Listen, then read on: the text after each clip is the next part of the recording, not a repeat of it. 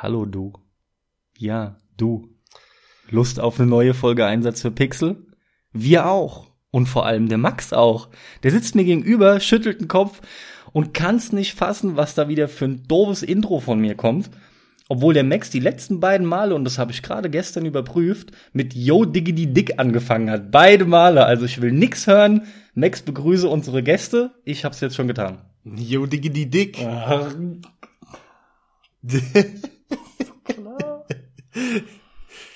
Ich begrüße unsere Gäste. Hallo liebe Gäste.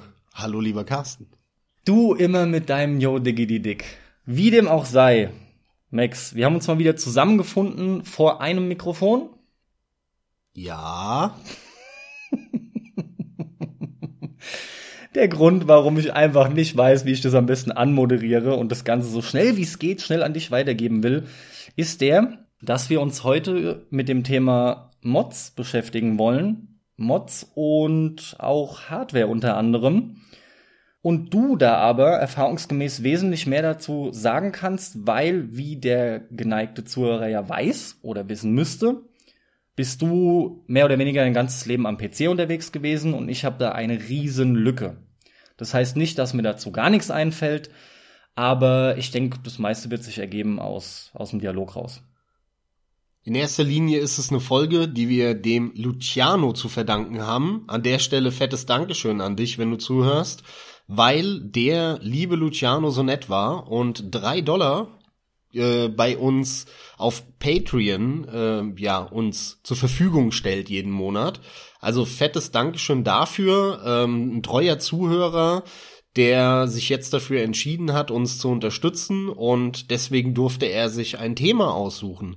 Ich hatte ihn gefragt, was er sich wünscht und er hat geantwortet und zwar mit, er möchte mal ein paar Worte von uns hören zu Mods, zu Modifikationen zu spielen und auf der anderen Seite, das heißt, heute wird so ein bisschen zwei Themen in einem geben, Hardware, das heißt, was für Hardware haben wir denn vor uns in nächster Zeit zu kaufen oder wo denken wir gerade nach, was könnten wir uns vielleicht oder vielleicht auch nicht kaufen, wo freuen wir uns drauf und ich denke, da werden wir auch ein bisschen ein paar Worte darüber verlieren, mit was wir aktuell zocken. Ähm, ja, Carsten, lass uns direkt starten. An der Stelle von mir selbstverständlich auch nochmal vielen Dank, Luciano. Womit starten wir denn? Was waren denn deine ersten Mod-Erfahrungen? Beginnen wir mit Mods oder willst du mit Hardware einsteigen? Also da Lucianos Vorschlag als erstes Mods, Mods waren, fangen wir mit Mods an, fangen eben. wir mir auch mit Mods an. Siehste, passt. Das ist direkt die richtige Frage, weil da muss ich eine geile Anekdote erzählen. Meine erste Erfahrung mit Mods. Und ich bin mir gar nicht sicher, ob du die kennst. Ich glaube, du hast aber auch schon mal gehört. Wir kennen uns lang genug. Ich weiß nicht mehr, was ich dir alles erzählt habe und was nicht. Aber meine erste Erfahrung war echt richtig geil mit Mods, denn das war 1999 muss es gewesen sein.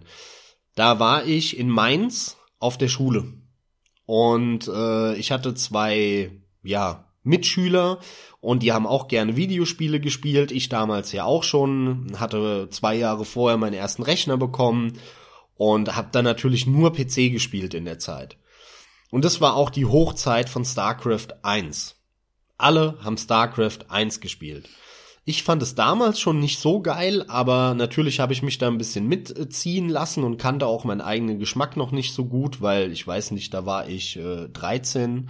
Naja, dann kam der eine und meinte, ey, lasst uns doch irgendwann mal nach der Schule in diesen Computerladen in Mainz gehen. Für alle, die sich in Mainz ein bisschen auskennen oder kannten, früher äh, gab es hinten beim Theater ähm, da gibt es einen relativ bekannten Sexshop, der heißt La Condoma. Ich weiß gar nicht, ob es den immer noch gibt. Du meinst und, Games Unlimited? Und da nebendran war ein PC oder so ein Spieleladen. Mhm.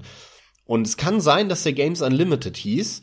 Mein Mitschüler kannte das und da gab's hinten eine, eine Ecke. Und da waren irgendwie zehn Rechner angeschlossen an einem riesengroßen runden Tisch. Und da konnte man für ein paar Mark, damals ja noch Mark, äh, in, der, in der Stunde einfach im LAN zocken. Wenn man halt zu Hause nicht zehn Rechner hatte, was die meisten ja nicht hatten. Und dann bist du da halt hingegangen und es, ja, coole Idee, alles klar, machen wir. So, und dann sind wir zu dritt irgendwann nach der, nach der sechsten Stunde oder was dann um eins dahin gedackelt, mit dem Bus hingefahren, da reingegangen, alles klar. Und der Plan war, wir zocken StarCraft im LAN zu dritt gegeneinander. So. Und Dann dackeln wir da rein, kleinen Fatzkes, ja, und äh, hier, wir wollen StarCraft spielen und so weiter. Naja, hm, äh, geht leider nicht. Äh, ich weiß gar nicht mehr, was die Begründung war, weil da haben nämlich schon äh, zwei, drei andere gehockt und gespielt. Und die haben nicht StarCraft gespielt, sondern irgendwas anderes. Und wahrscheinlich, ich weiß nicht, wie die es aufgebaut hatten, konnte man nicht StarCraft spielen, weil die irgendwas anderes gespielt haben. Ja, dann war die Frage, gehen wir jetzt weg und machen gar nichts? Oder gehen zu irgendeinem nach Hause und spielen an einem Rechner? Oder hocken wir uns bei denen dazu und spielen das mit, was die gerade spielen. So, und dann haben wir uns für Zweiteres entschieden, haben uns dazu gehockt und mit denen, und jetzt rate mal, was wir mit denen gespielt haben, 1999, Thema Mods. Ich, ich habe CS im Kopf. Ja, absolut richtig, Counter-Strike. Counter-Strike, das war halt gerade vollkommen neuer Scheiß zu dem Zeitpunkt. Das gab's seit einem halben Jahr oder ein Dreiviertel oder ich weiß es nicht mehr. Ähm, das muss eine mega frühe Version gewesen sein. Vielleicht sogar 1.1 oder sowas. Ich habe keine Ahnung. Kann es nicht genau einschätzen. Die, die CTs und die Ts sahen noch total gleich aus. Ich konnte ihn nicht unterscheiden damals. Ich habe immer meine eigenen Teammates abgeknallt. Ja, das sah einfach so ähnlich aus und das war echt abgefahren. Und das war mein erster Kontakt, den ich jemals mit Mods hatte. Zu dem Zeitpunkt ähm, ich habe dann halt natürlich gefragt, was es ist, was wir da spielen. Und es war halt so ein Ego-Shooter, ja. Okay, alles klar, ballerst da halt ein bisschen rum, ist ganz nett. Ich kann mich noch genau dran erinnern, wir haben nämlich die Map Office gespielt. Nee, Menschen war das. Menschen. Office ist die andere, die im Schnee, glaube ich. Ich meine die CS-Spieler. Menschen heißt die. Naja, ähm, habt ihr echt die Bilder noch im, im, im Kopf? Und äh, der, der eine, der hat mich auch immer angemacht, weil ich dann irgendeinen Teammate wieder abgeknallt habe oder so, weil ich die scheiß Penner alle nicht auseinanderhalten konnte, weil die alle irgendwie dunkle, schwarze Klamotten anhatten, die, die, die Terroristen wie die, wie die Counterterroristen, wie die Bullen. Also, das war echt abgefahren. Mir hat's auch nicht wirklich Spaß gemacht. Ich fand's echt nicht so toll. Und das war mein, mein allererster Kontakt mit Counter-Strike und das ist sicher dann ein halbes Jahr, dreiviertel Jahr später gewesen. Da kam ein Kumpel von mir von äh, irgendeiner, weiß ich nicht, Studienfahrt, Klassenfahrt, ich habe keine Ahnung mehr.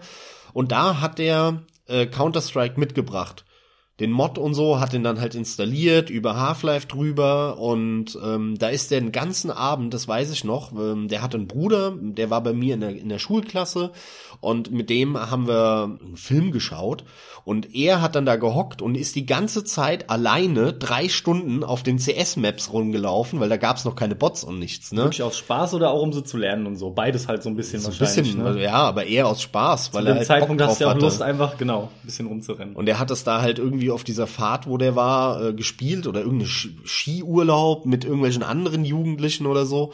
Und er ist dann da echt drei Stunden rumgerannt und hat die ganzen Maps sich angeschaut und das, das, das super lustig. Also das war echt mein erster Kontakt mit Mods. Ich denke, das geht vielen so, weil selbst, ich war jetzt sehr früh dran damals, ne, weil klar, da war Counter-Strike gerade niegelnagelneu. Ich glaube aber auch vielen, die ein paar Jahre jünger sind als wir, der erste Kontakt mit Mods war häufig Counter-Strike, selbst zehn Jahre später noch, weil es gibt wenig richtig krass bekannte Mods. Das ist ein bisschen weggegangen. Mittlerweile haben wir viele bekannte Mods, die so nach und nach gekommen sind, aber ich würde mal schätzen, so bis 2005, 2010 gab es eigentlich kaum einen Mod, der wirklich so richtig in Mainstream übergegangen ist. Das waren immer, das war dann was für Freaks, für Leute, die mega gerne Videospiele spielen, die sich halbwegs ausgekannt haben. Aber so richtig in den Mainstream ist damals zu der Zeit nur Counter-Strike übergegangen. Deswegen glaube ich, viele haben dann damit angefangen und tatsächlich, lustigerweise, ging es mir auch so, ja. Ja, sau lustig. Ich kann mir das vor allem vorstellen, wie sich die Leute dann immer geärgert haben, weil du nicht auseinanderhalten konntest. Aber ich kann mir genauso gut vorstellen, wie man die nicht auseinanderhalten konnte, ja. Du hast Half-Life schon gespielt gehabt da, ne? Zu dem Zeitpunkt. Ja, Half-Life hatte ich schon durchgespielt. Wie sehr hat sich das Spiel für dich also angefühlt wie Half-Life? Hast du sofort gemerkt von ja. du hast ja auch gesagt bekommen, es ist eine Mod quasi, oder? Oder also du kam das erst später und du hast gemeint, irgendwie wirkt es doch wie Half-Life sieht ja auch so aus und an die Reihenfolge kann ich mich ehrlich gesagt nicht mehr erinnern, aber ähm, muss dir vorstellen, ich hatte zu der Zeit äh, Quake 2 ohne Ende schon gespielt. Ja. Und Half-Life durchgespielt und doppelt und dreifach immer wieder angefangen, weil es ja damals gerade der Anfang voll der, voll der geile Scheiß war. Wie mit der Bahnfahrt und so weiter. Und Half-Life war schon immer wie soll ich's formulieren? Ähm, von der Grafik her war es sehr, sehr markant, weil es halt die Quake 2 Engine benutzt.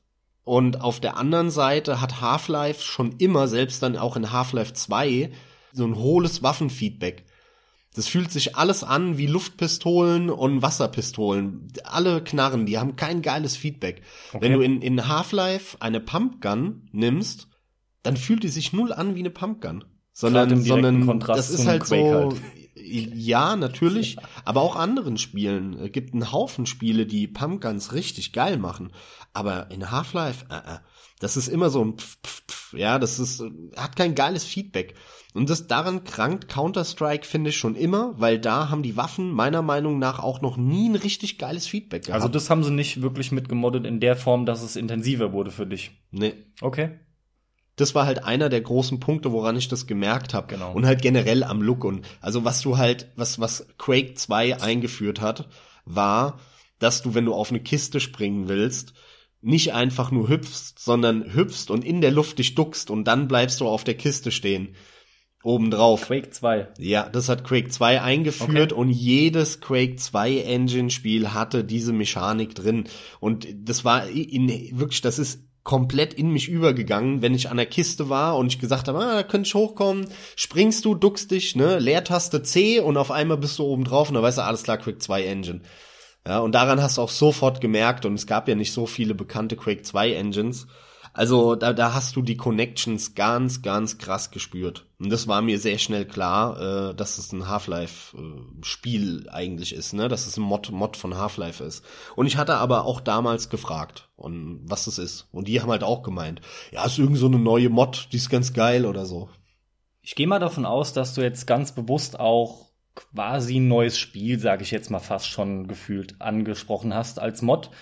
Aber wo ziehst du denn die Grenze? Weil streng genommen ist eine Modifikation am Spiel auch schon für mich alte Cheat-Module, zum Beispiel wie ein Action-Replay auf dem Super Nintendo, wo auch schon in den Code irgendwo ein bisschen reingegriffen wird, editiert wird und dann gewisse Sprites leicht verändert werden oder so ein Kram. Wenn, und wenn es nur ausgetauscht ist, weißt du, dass du plötzlich rein visuell mit Luigi schon gespielt hast, statt mit Mario, falls es irgendwo nicht ging und so. Also wo ziehst du da die Grenze? Weil dann dürftest du ja auch schon früher durchaus was gehabt haben an Modifikationen. Nee, ich hatte vorher definitiv nix. Ich habe nie an grafischen Mods rumgebastelt zu der Zeit, sondern das war definitiv meine erste Mod.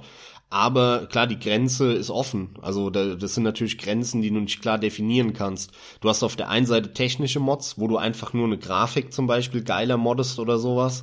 Ähm, und auf der anderen Seite hast du halt wirkliche Game-Modi, die, die, die du hinzufügst, ne, wo du wirklich wie, wie eigene Spiele als Modifikation hast, wie, wie halt im Fall Counter-Strike. Aber ähm, dass ich wirklich nur Grafik gemoddet habe, das kam viel später erst. Aber beides sind für mich Mods, ganz klar. Ich glaube, Grafikmods wurden auch erst wesentlich später interessant, weil, weil vorher dann doch, soweit ich mich erinnern kann, der Fokus drauf lag, mit dem Gameplay selbst was zu machen. Das war einfach interessanter, als nur die Grafik hochzubocken, ja. Bei mir war es allerdings sehr ähnlich, was das angeht. Nur wurde bei mir nicht wirklich ein anderes Spiel in dem Sinne draus gemacht. Ich habe es auch bereits schon mal erzählt. Das Konkrete, woran ich mich bewusst zurückerinnern kann, ist Epki-Doom. Das ist eine von vielen Anwendungen, die dir halt für Doom und Doom 2 ermöglicht haben oder erlaubt haben, die WOT-Files zu verändern, dadurch überhaupt neue Maps mit einzubringen, neue Texturen reinzuhauen, Sounds zu verändern. Und da kam halt auch alles Mögliche, was du dir schon vorstellen kannst, kam da rum. Das war halt sehr cool, weil da auch schon sehr früh, ich meine, das Spiel war halt so dermaßen beliebt, hatte ja jeder. Da kam halt auch schon zu dem Zeitpunkt quasi alles. So mhm. wie man es tatsächlich heute kennt. Dieses Gefühl war bei, in dem Fall, in meinem Fall Epkidum auch schon da. Wie gesagt, hatte ich schon mal erzählt, aber das ist meine erste bewusste Erinnerung an Mods bei mir, ja. Jetzt abgesehen von dem, was ich jetzt ein bisschen bewusst ausgegrenzt habe. Ja, und, was hast du damals noch an Mods gehabt? Weil deine PC-Zeit war ja, ich sag mal in Anführungszeichen, relativ kurz. Du bist dann ja recht schnell äh, auf der Konsole hängen geblieben, ja, ähm, irgendwann Ende genau. der 90er. Genau, und das, ähm, das, das müsste auch schon gewesen sein. Ich habe sonst nie was gemacht zu dem Zeitpunkt damals. Mhm. Ja, weil genau in dem Zeitraum, als das wirklich anfing, salonfähiger zu werden, du, du sprachst gerade schon den richtigen Zeitraum an. Ich habe 98 mit der PlayStation 1 begonnen, Konsole zu spielen. und den PC, ich habe dem PC den Rücken gekehrt zu dem Zeitpunkt. Und das war genau der Punkt, wo noch mal ein Jahr drauf dann entsprechend CS bei dir am Start war und so weiter und so fort. Im Prinzip habe ich zwar schon bei den Anfängen was mitbekommen, aber das Ganze dann nicht weiter verfolgt. Darin siehst du aber auch, wie wichtig und wie krass, äh, ja, was für ein relevanter Faktor die Engine ist. Und die Technik-Freaks schlechthin waren und sind so ein Stück weit selbst bis heute noch It-Software. Die haben halt damals mit Doom einfach ein technisches Meisterwerk da abgeliefert. Nicht nur, weil es so butterweich gescrollt ist und was weiß ich was, sondern vor allem, weil, weil äh, Leute, die Ahnung davon haben, die Engine nehmen konnten und es sehr strukturiert, relativ offen gestaltet war und nicht unnötig verschachtelt, kodiert, versteckt alles, so dass da wirklich eine Community drumherum entstehen konnte, die mit diesem Spiel und mit dieser Engine, die die gecodet haben für das Spiel jetzt arbeiten können. Und das war, ist ja bis heute, wenn du so willst, auch ähm, so ein bisschen von Wealth die Philosophie. Also mit Half-Life äh, 2 haben sie das gemacht und auch danach. Portal war ja auch nichts anderes als so ein, so ein, so, so ein Mod, wenn du so willst, den halt irgendeine Studentin da mal für gemacht hat. Und Wealth ist dann hin und hat gesagt, komm, ne, hier, wir machen da jetzt ein richtig geiles Spiel draus mit fett Budget hinten dran und so aus der Idee. Also ganz viel hängt da von It Software ab. Die haben das so mega vorangetrieben mit ihren Möglichkeiten, die die Engine damals geboten hat, Replays zu speichern und das und das und das. Das war alles neu damals. Das war alles neu. Und das halt in irgendwelchen Mini-Dateien auch noch. Nicht als Video, was halt 500 MB frisst, wo so groß war deine ganze Festplatte 1997 äh, mal übertrieben gesprochen, sondern äh, das war halt wirklich eine kleine Datei, wo einfach nur die Wegpunkte gespeichert wurden, wann du wohin guckst und wann du wohin läufst. Und schwupps war das halt eine, weiß ich nicht, 300 KB Datei, die konntest du mal zu, ruckzuck auf Diskette ziehen und mit zum Kumpel nehmen. Diese technische Finesse hat dazu geführt, dass es zugänglich war, dass es nicht unnötig verkompliziert wurde von, von It Software, da eben für irgendwelchen Homebrew-Kram. Und der hat eigentlich die Mods dann geöffnet, sowohl für Doom als auch für Quake, dann halt eben und alle Spiele, die die Engine dann benutzt haben, nämlich Half-Life 2 zum Beispiel und Half-Life 1, Entschuldigung. Also ich habe zu der Zeit zum Beispiel bei Quake 3 mega viele Maps mir runtergeladen und auch einige Mods, äh, die noch so den ein oder anderen Spielmodi hinzugefügt haben.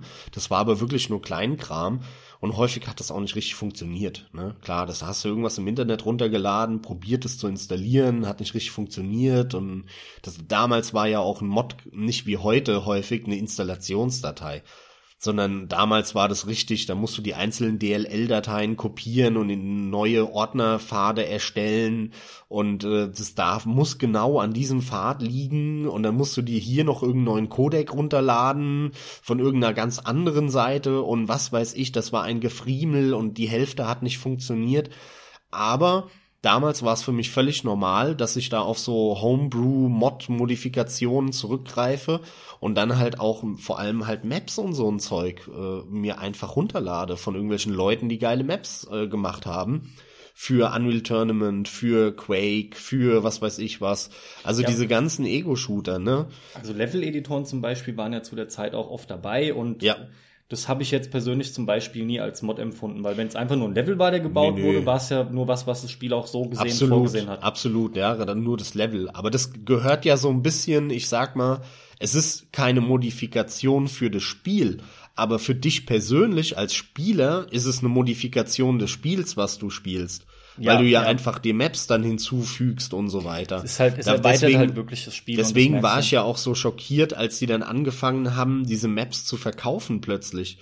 Das, das war für mich ist da eine Welt zusammengebrochen 2006 oder wann das war, wo äh, auf dem Xbox Marketplace du dir auf einmal eine Map für fünf Euro runterladen kannst, wo ich mir denk, Alter, am Arsch. Ich will ja? das auf keinen Fall verteidigen, aber selbstverständlich macht's einen Unterschied, ob irgendwelche Leute in ihrer Freizeit Maps bauen, weil sie Bock drauf haben, wie du und ich unter Umständen, oder ob halt ein Entwickler noch mal mehr Zeit rein investiert, das Ganze auch bezahlt, ja, und Klar, und noch mal wirklich gelernte Leveldesigner dran lässt und so, Ja, die, die vermutlich Frage. bessere Maps nur, machen. nur, das ist eine Frage, wie du mit deinen Ressourcen umgehst. Wenn Klar. ich da ein Team hab und da sind Leveldesigner und alles dran, guck dir It Software an. Was haben, was haben die denn gemacht?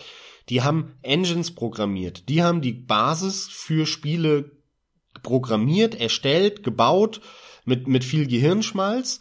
Und dann haben die eine Community versucht aufzubauen um dieses Spiel, damit die Leute sich selbst mit Inhalten versorgen. Und in der Zeit, wo die Leute äh, diese Community aufgebaut haben und miteinander agiert haben und e- eben Level gebaut haben und Modifikationen gebaut haben und so, haben, haben einerseits äh, die It-Software-Jungs sich dadurch inspirieren lassen vielleicht auch den einen oder anderen rekrutiert für ihr Team. Und auf der anderen Seite haben sie dieses Know-how benutzt, um ein neues geiles Spiel zu machen. Und anstatt für das alte irgendwelche Pille-Palle-Maps rauszubringen, sollen die ein neues Spiel programmieren und dann ihre Ma- Map-Idee, die sie haben, in ein neues geiles Spiel reinbauen. Klar, vor allem, weil wir mittlerweile an dem Punkt angekommen sind, dass die Spiele rauskommen, entweder unfertig sind und schon beschnitten wurden. Auf jeden Fall kommt aber mehr Kram raus. Und es ist ja jetzt nicht so, als würde das Spiel dadurch wirklich lange am Leben gehalten, sondern ein Jahr später steht ja schon der nächste, der nächste Ableger der Reihe wieder dann vor der Tür. Und dann geht das Spiel ja wieder von vorne los. Das Ja. heißt, so wirklich viel länger versorgt wird's, finde ich, nicht unbedingt. Du hechtest einfach dem Kram hinterher, um überhaupt noch nachzukommen. Definitiv, ja. Aber ich, ich kaufe den so, Scheiß dass eh nicht. es ist ein Call of Duty ist in der Regel nicht mehr wie ein CS zum Beispiel, weil wir es jetzt schon ein paar Mal hatten. Das ist nicht ewige Jahre an. Ja, ja, Die natürlich, wenigsten, klar. die wenigsten machen das jetzt ohne Scheiß. Vor allem in der Masse, in der Größenordnung. Ja, aber genau deswegen ja, weil da Leute dahinter sitzen, die Geld verdienen wollen. Und die haben kein Interesse daran, wie soll ich sagen, ein Spiel so lange laufen zu lassen. Das ist halt weil das, die hätten ein Interesse daran, wenn die einen geilen Ruf sich aufbauen wollen und immer wieder was Neues bringen. Wenn du aber keine Idee hast und jedes Jahr dasselbe rausbringen willst, ja, dann hast, ist natürlich ein Dorn im Auge. Dann zerstören die bewusst die alte Community und wollen eine neue aufbauen, weil äh, sie ja das alte zerstören müssen, weil es genau das gleiche ist und die dich ja zwingen wollen, das neue zu kaufen. Das finde ich das halt- war ja damals ein bisschen anders noch. Das ist halt die Perversion da dran. Ja, das ist echt absolut pervers, dass das mittlerweile so läuft. Auf der einen Seite wird's dir ja verkauft, der DLC, als hier, Leute, das Spiel, da kriegt ihr mehr, es wird am Leben gehalten. Und auf der anderen Seite ist es aber auch ganz klar, dass das nächste ebenfalls verkauft werden soll. Und es passiert auch genauso und die Leute stürzen sich auf alles. Aber wir wollen jetzt nicht wieder zu dem Thema tatsächlich kommen, ja. Aber da sind wir halt mittlerweile längst. Ja, meine Story ging dann halt echt ein bisschen weiter. Ich habe dann ähm, nach dieser, ich sag mal, Ego-Shooter-Ära Ende der 90er ähm, relativ schnell aufgehört mit Mods und habe eigentlich überhaupt keine mehr benutzt. Anfang der 2000er. Und es kam sehr spät bei mir erst wieder, nämlich ähm, ja so Mitte der 2000er kam das. Ich habe viel mitbekommen. Ich habe natürlich mitbekommen, dass um mich rum äh, zu der Zeit, ich glaube 2003 war es, da wurde Warcraft 3 veröffentlicht und da gab es natürlich relativ schnell eine unglaublich große Mod-Szene, auch um Diablo rum, also generell um die Blizzard-Spiele schon immer. Das hat ja auch die Spielelandschaft extrem geprägt, die Mod-Szene um die Blizzard-Spiele rum, aber dazu gleich vielleicht mehr. Das Krasse war bei mir wirklich, ich habe das eigentlich komplett aus den Augen verloren und habe dann gar nichts mehr gemoddet. Habe die Spiele so genommen, wie sie sind und irgendwie habe ich auch in der Regel Spiele gespielt, wo es jetzt keine mega große Mod-Community gab. Genau. Ne, das hängt ja miteinander zusammen. Und dann fing das an mit diesen Grafikmods so richtig. Das fing dann so zu der HD-Konsolenzeit an, 2004, 5, 6, da fing das an. Ganz krass erinnere ich mich noch an Elder Scrolls 4 Oblivion. Das war 2006 ähm, und da habe ich mir mega viele Mods runtergeladen. Also da habe ich äh, einen Texturen-Mod, da hatte ich irgendwelche Mods, die viel mehr Gras äh, auf die auf die Landschaft gezaubert haben. Da war ich ja auch schockiert, als ich das damals bei dir auf der 360 gesehen habe Ja, und ja. du so zehn Meter um dich rum voll das dichte Gras hast und dann bumm gar nichts mehr. Und alles, was weiter weg ist als 10 Meter, hast du kein Gras. Und sobald du läufst, verschiebt sich diese Gras, dieser, dieser Graskissen mit dir mit. Das ist, sieht so komisch aus einfach. Also, das fand ich ganz, ganz schrecklich. Und deswegen habe ich halt auch da die, die PC-Version bis zum Tode eigentlich gemoddet, so krass wie es ging, dass ich da alles voll Gras hatte bis zum Horizont, so krass es ging. Also da habe ich ganz, ganz viele grafische Mods ähm, mir, mir installiert. Auch eine HUD-Mod zum Beispiel, ganz wichtig bei allen Bethesda-Spielen, weil immer das Menü, damit kannst du dir den Arsch abwischen mit dem Menü. Da musst du jedes Mal eine Mod installieren, damit du kleine Symbole hast und nicht drei Objekte auf deinem Full HD Monitor siehst, weil die für irgendwelche Consoleros gemacht sind, wo ich mir auch immer denke, warum man Consoleros spielen auf mittlerweile auf irgendeinen 50 Zoll Fernseher, mach den Kack doch mal klein. Nee, aber alles muss in 4K sein, aber du siehst nur zwei Sachen. Mit Riesensymbolen. Aber das, da könnte ich verrückt werden. Auch auf der PS4 mit den Freunden immer.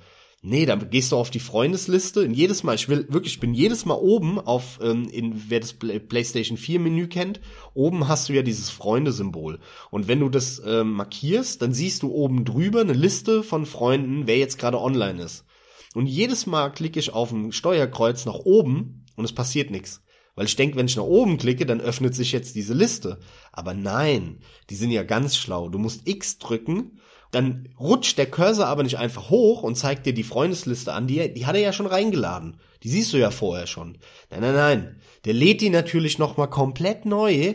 Das heißt, es verschwindet. Es kommt ein Ladesymbol, obwohl die vorher schon da war. Dann musst du wieder warten. Dann bist du links an der Seite an dem Menü. Ey, ich könnte da kotzen, ehrlich. Welcher Depp hat sich dieses Menü ausgedacht? Aber egal, zurück zur Modifikation. Ähm, und, und diese grafischen Mods, die sind dann halt echt durch die Decke gegangen bei mir. Also ganz viel, auch dann äh, Fallout habe ich dann später gemoddet und äh, was ich auch gemoddet habe, war, ähm, waren Mods für verkackte PC-Portierungen. Da brauchst du Mods, es geht nicht anders. Also wir, ist ja im Prinzip eine verkackte PC-Portierung, Oblivion mit dem Menü und so. Übrigens, das habe ich auch alles wieder voll mitbekommen, trotz allem. Das war nämlich, das will ich nur an der Stelle, weil es perfekt passt, schon gleich loswerden. Der Zeitpunkt, zu dem ich trotz allem wieder irgendwo das Interesse hatte, da wenigstens News zu verfolgen. Ja, da ging ja. es schon wieder los. Also da kann ich mich selber sehr gut dran erinnern. Plus natürlich die Tatsache, dass wir uns auch drüber ausgetauscht haben. Ja, es war halt die Zeit, wo alles für die Konsole rausgekommen ist nach und nach und der PC hinten runtergefallen ist. Ja. Und wenn eine PC-Version kam, dann wurde die halt relativ billig nach einem halben Jahr portiert, um da halt noch ein bisschen ein paar Euros mitzunehmen. Und die waren zum größten Teil scheiße zu der damaligen Zeit und da musstest du wirklich nahezu jedes Spiel modden. Ich hatte mir dann auch für Mass Effect damals ein, zwei Mods runtergeladen, obwohl die PC-Version da schon halbwegs angepasst war. Aber da gab's ganz gutes Beispiel war Dark Souls. 2012 glaube ich oder 13 die PC-Version da kam ja auch ein halbes Jahr später oder oder ein Jahr. Das hat relativ lang gedauert bei Dark Souls 1 und dann kam die und die war vollkommene Rotze. Da ging gar nichts. Du konntest die Auflösung nicht ändern. Die Symbole und die Menüs waren eins zu eins von der Konsole übernommen. Das war riesen übers über das ganze Bildschirm wieder nur drei drei Symbole. Das ist genau die Problematik die ich eben angesprochen habe da muss es, also ich weiß es nicht mehr, aber ich habe mindestens zehn Mods äh, parallel installiert bei Dark Souls 1, damit die Auflösung funktioniert, damit die Steuerung gut ist, damit ich irgendwelche grafischen Effekte habe, Texturen-Mod habe ich runtergeladen, äh, GUI-Mod, Menü-Mod, äh, irgendwas, wo diese, diese, wie, wie heißen die nochmal bei Dark Souls, die Symbole, die du auf dem Boden siehst, von den Nachrichten von anderen und so weiter. Wie die heißen, weiß ich nicht. Ich habe den Namen vergessen, aber diese Symbole halt, diese rot-orange ja, ja, leuchtenden Symbole, ja, die die waren mega scheiße aufgelöst. Da habe ich mir dann irgendwie ein neues Texturen-Patch runtergeladen und so. Also da habe ich super viel gepatcht, gemoddet, wie auch immer du es nennen willst, ähm, um das einfach grafisch ansprechend darzustellen, ähm, wie es halt sich gehört für eine PC-Version. Das ist dann immer wieder ein großes Thema gewesen bei verschiedenen Spielen Du musst Mods runterladen, damit das Ding brauchbar aussieht, sich brauchbar steuert und äh, ja, so grundlegende Sachen wie eine vernünftige Auflösung ähm, einzustellen, die musste man dann modden in vielen Sachen. Die Bethesda-Spiele. Das ist halt mega traurig. Schon. Ja, ja. ja. Und äh, ja, da gibt's halt viele. Das ist auch, muss ich sagen, heute noch der mit Abstand größte Teil von meinen Mods, die ich benutze und installiere. Das sind das gerade Biegen von irgendwelchen Port Portierungen, die scheiße sind. Mhm. Und diese typischen Mods, über die alle reden, ja, äh, wie ein Day, Day Z, Day Z zum Beispiel, was ja eine Mod von Arma war, da habe ich nie gespielt groß. Da bin ich raus. Ja. Und äh, was ich eben noch sagen wollte, ähm, was aber sehr beeindruckend ist, ist, was für einen Einfluss die Modifikationen stellenweise haben oder hatten. Also äh, DayZ war ja auch, äh, hängt, ich glaube, jetzt äh, Player Unknowns Battlegrounds hängt doch auch ähm, mit mit DayZ oder DayZ irgendwie zusammen. War das nicht irgendein Typ sogar von von denen oder so? der da mitentwickelt hat. Ich, irgendwas habe ich da hinten im Kopf, ich bin mir aber nicht ganz sicher. Also ich kann es dir nicht sagen, aber meiner Meinung nach sind es völlig getrennte Leute. Die haben gar nichts miteinander zu tun. Irgendwas habe ich da mal gehört, aber kann sein, ich bin mir echt unsicher. Ja, aber, aber, hinaus, aber der Punkt ist einfach, ja, dass halt Mods mittlerweile die Spieleszene mega prägen und in, ja, wie soll man sagen, das, der erste Startschuss war halt diese It-Software-Zeit, ja, die dann weitergingen äh, über Half-Life und Counter-Strike und solche Geschichten, die dann wirklich in Mainstream gerutscht sind. Und dann hattest du diese Blizzard-Mod äh, Community, mhm. die halt schon äh, bei Diablo voll viel gemacht hat und in erster Linie dann ein wirklich ganz neue Genre geschaffen hat bei StarCraft und Konsorten. Ähm, ich meine, wie ein Tower Defense Genre, was heute jedes Handy sprengt und alle Handys äh, haben irgendwelche Tower Defense Spiele installiert und hier Plants vs Zombies, was jede Freundin da draußen achtmal durchgespielt hat von den Leuten. Das sind Spiele, die gibt's nur, weil es innovative Mods gab für irgendwelche RTS-Spiele wie StarCraft und Konsorten. Daher kommt das. Ne, Warcraft, Starcraft, da hattest du die äh, die ähm, Tower Defense ähm, Modifikationen und Spiele, da und das ist halt schon abgefahren und daraus ist dann ja, wenn du so willst, dann später in einer gewissen Modifikation von diesem äh, von diesen Tower Defense Dingern ist ja dann diese MOBA diese MOBAs entstanden, wie, ja, wie League of Legends, wie äh, Heroes of New World, Dota und wie die alle heißen. Mittlerweile ist es ein eigenes Genre. Auch, ja, ja, ja, mittlerweile ja. ist es ein Genre. Eigentlich waren das alles Mods für RTS-Spiele von irgendwelchen Homebrew-Leuten, die halt gedacht haben, ey, geile Idee, ja, lass mal ausprobieren und hier, okay, ab Bei geht's. mir ist das auch so, aber im Kopf, für mich sind es Subgenre halt nur, ganz klar, ja. Also ich, gut, ich spiel's jetzt auch nicht, aber das kommt dann zusammen. Wie geht denn dir das da? Hast du das auch, weil du halt die Entwicklung mitbekommen hast, auch eher wirklich so automatisch unterkategorisiert oder ist es für dich halt einfach wirklich ein riesengroßes eigenes Genre? Inzwischen? Also äh, ich meine, früher, es, früher war das für mich ein Subgenre.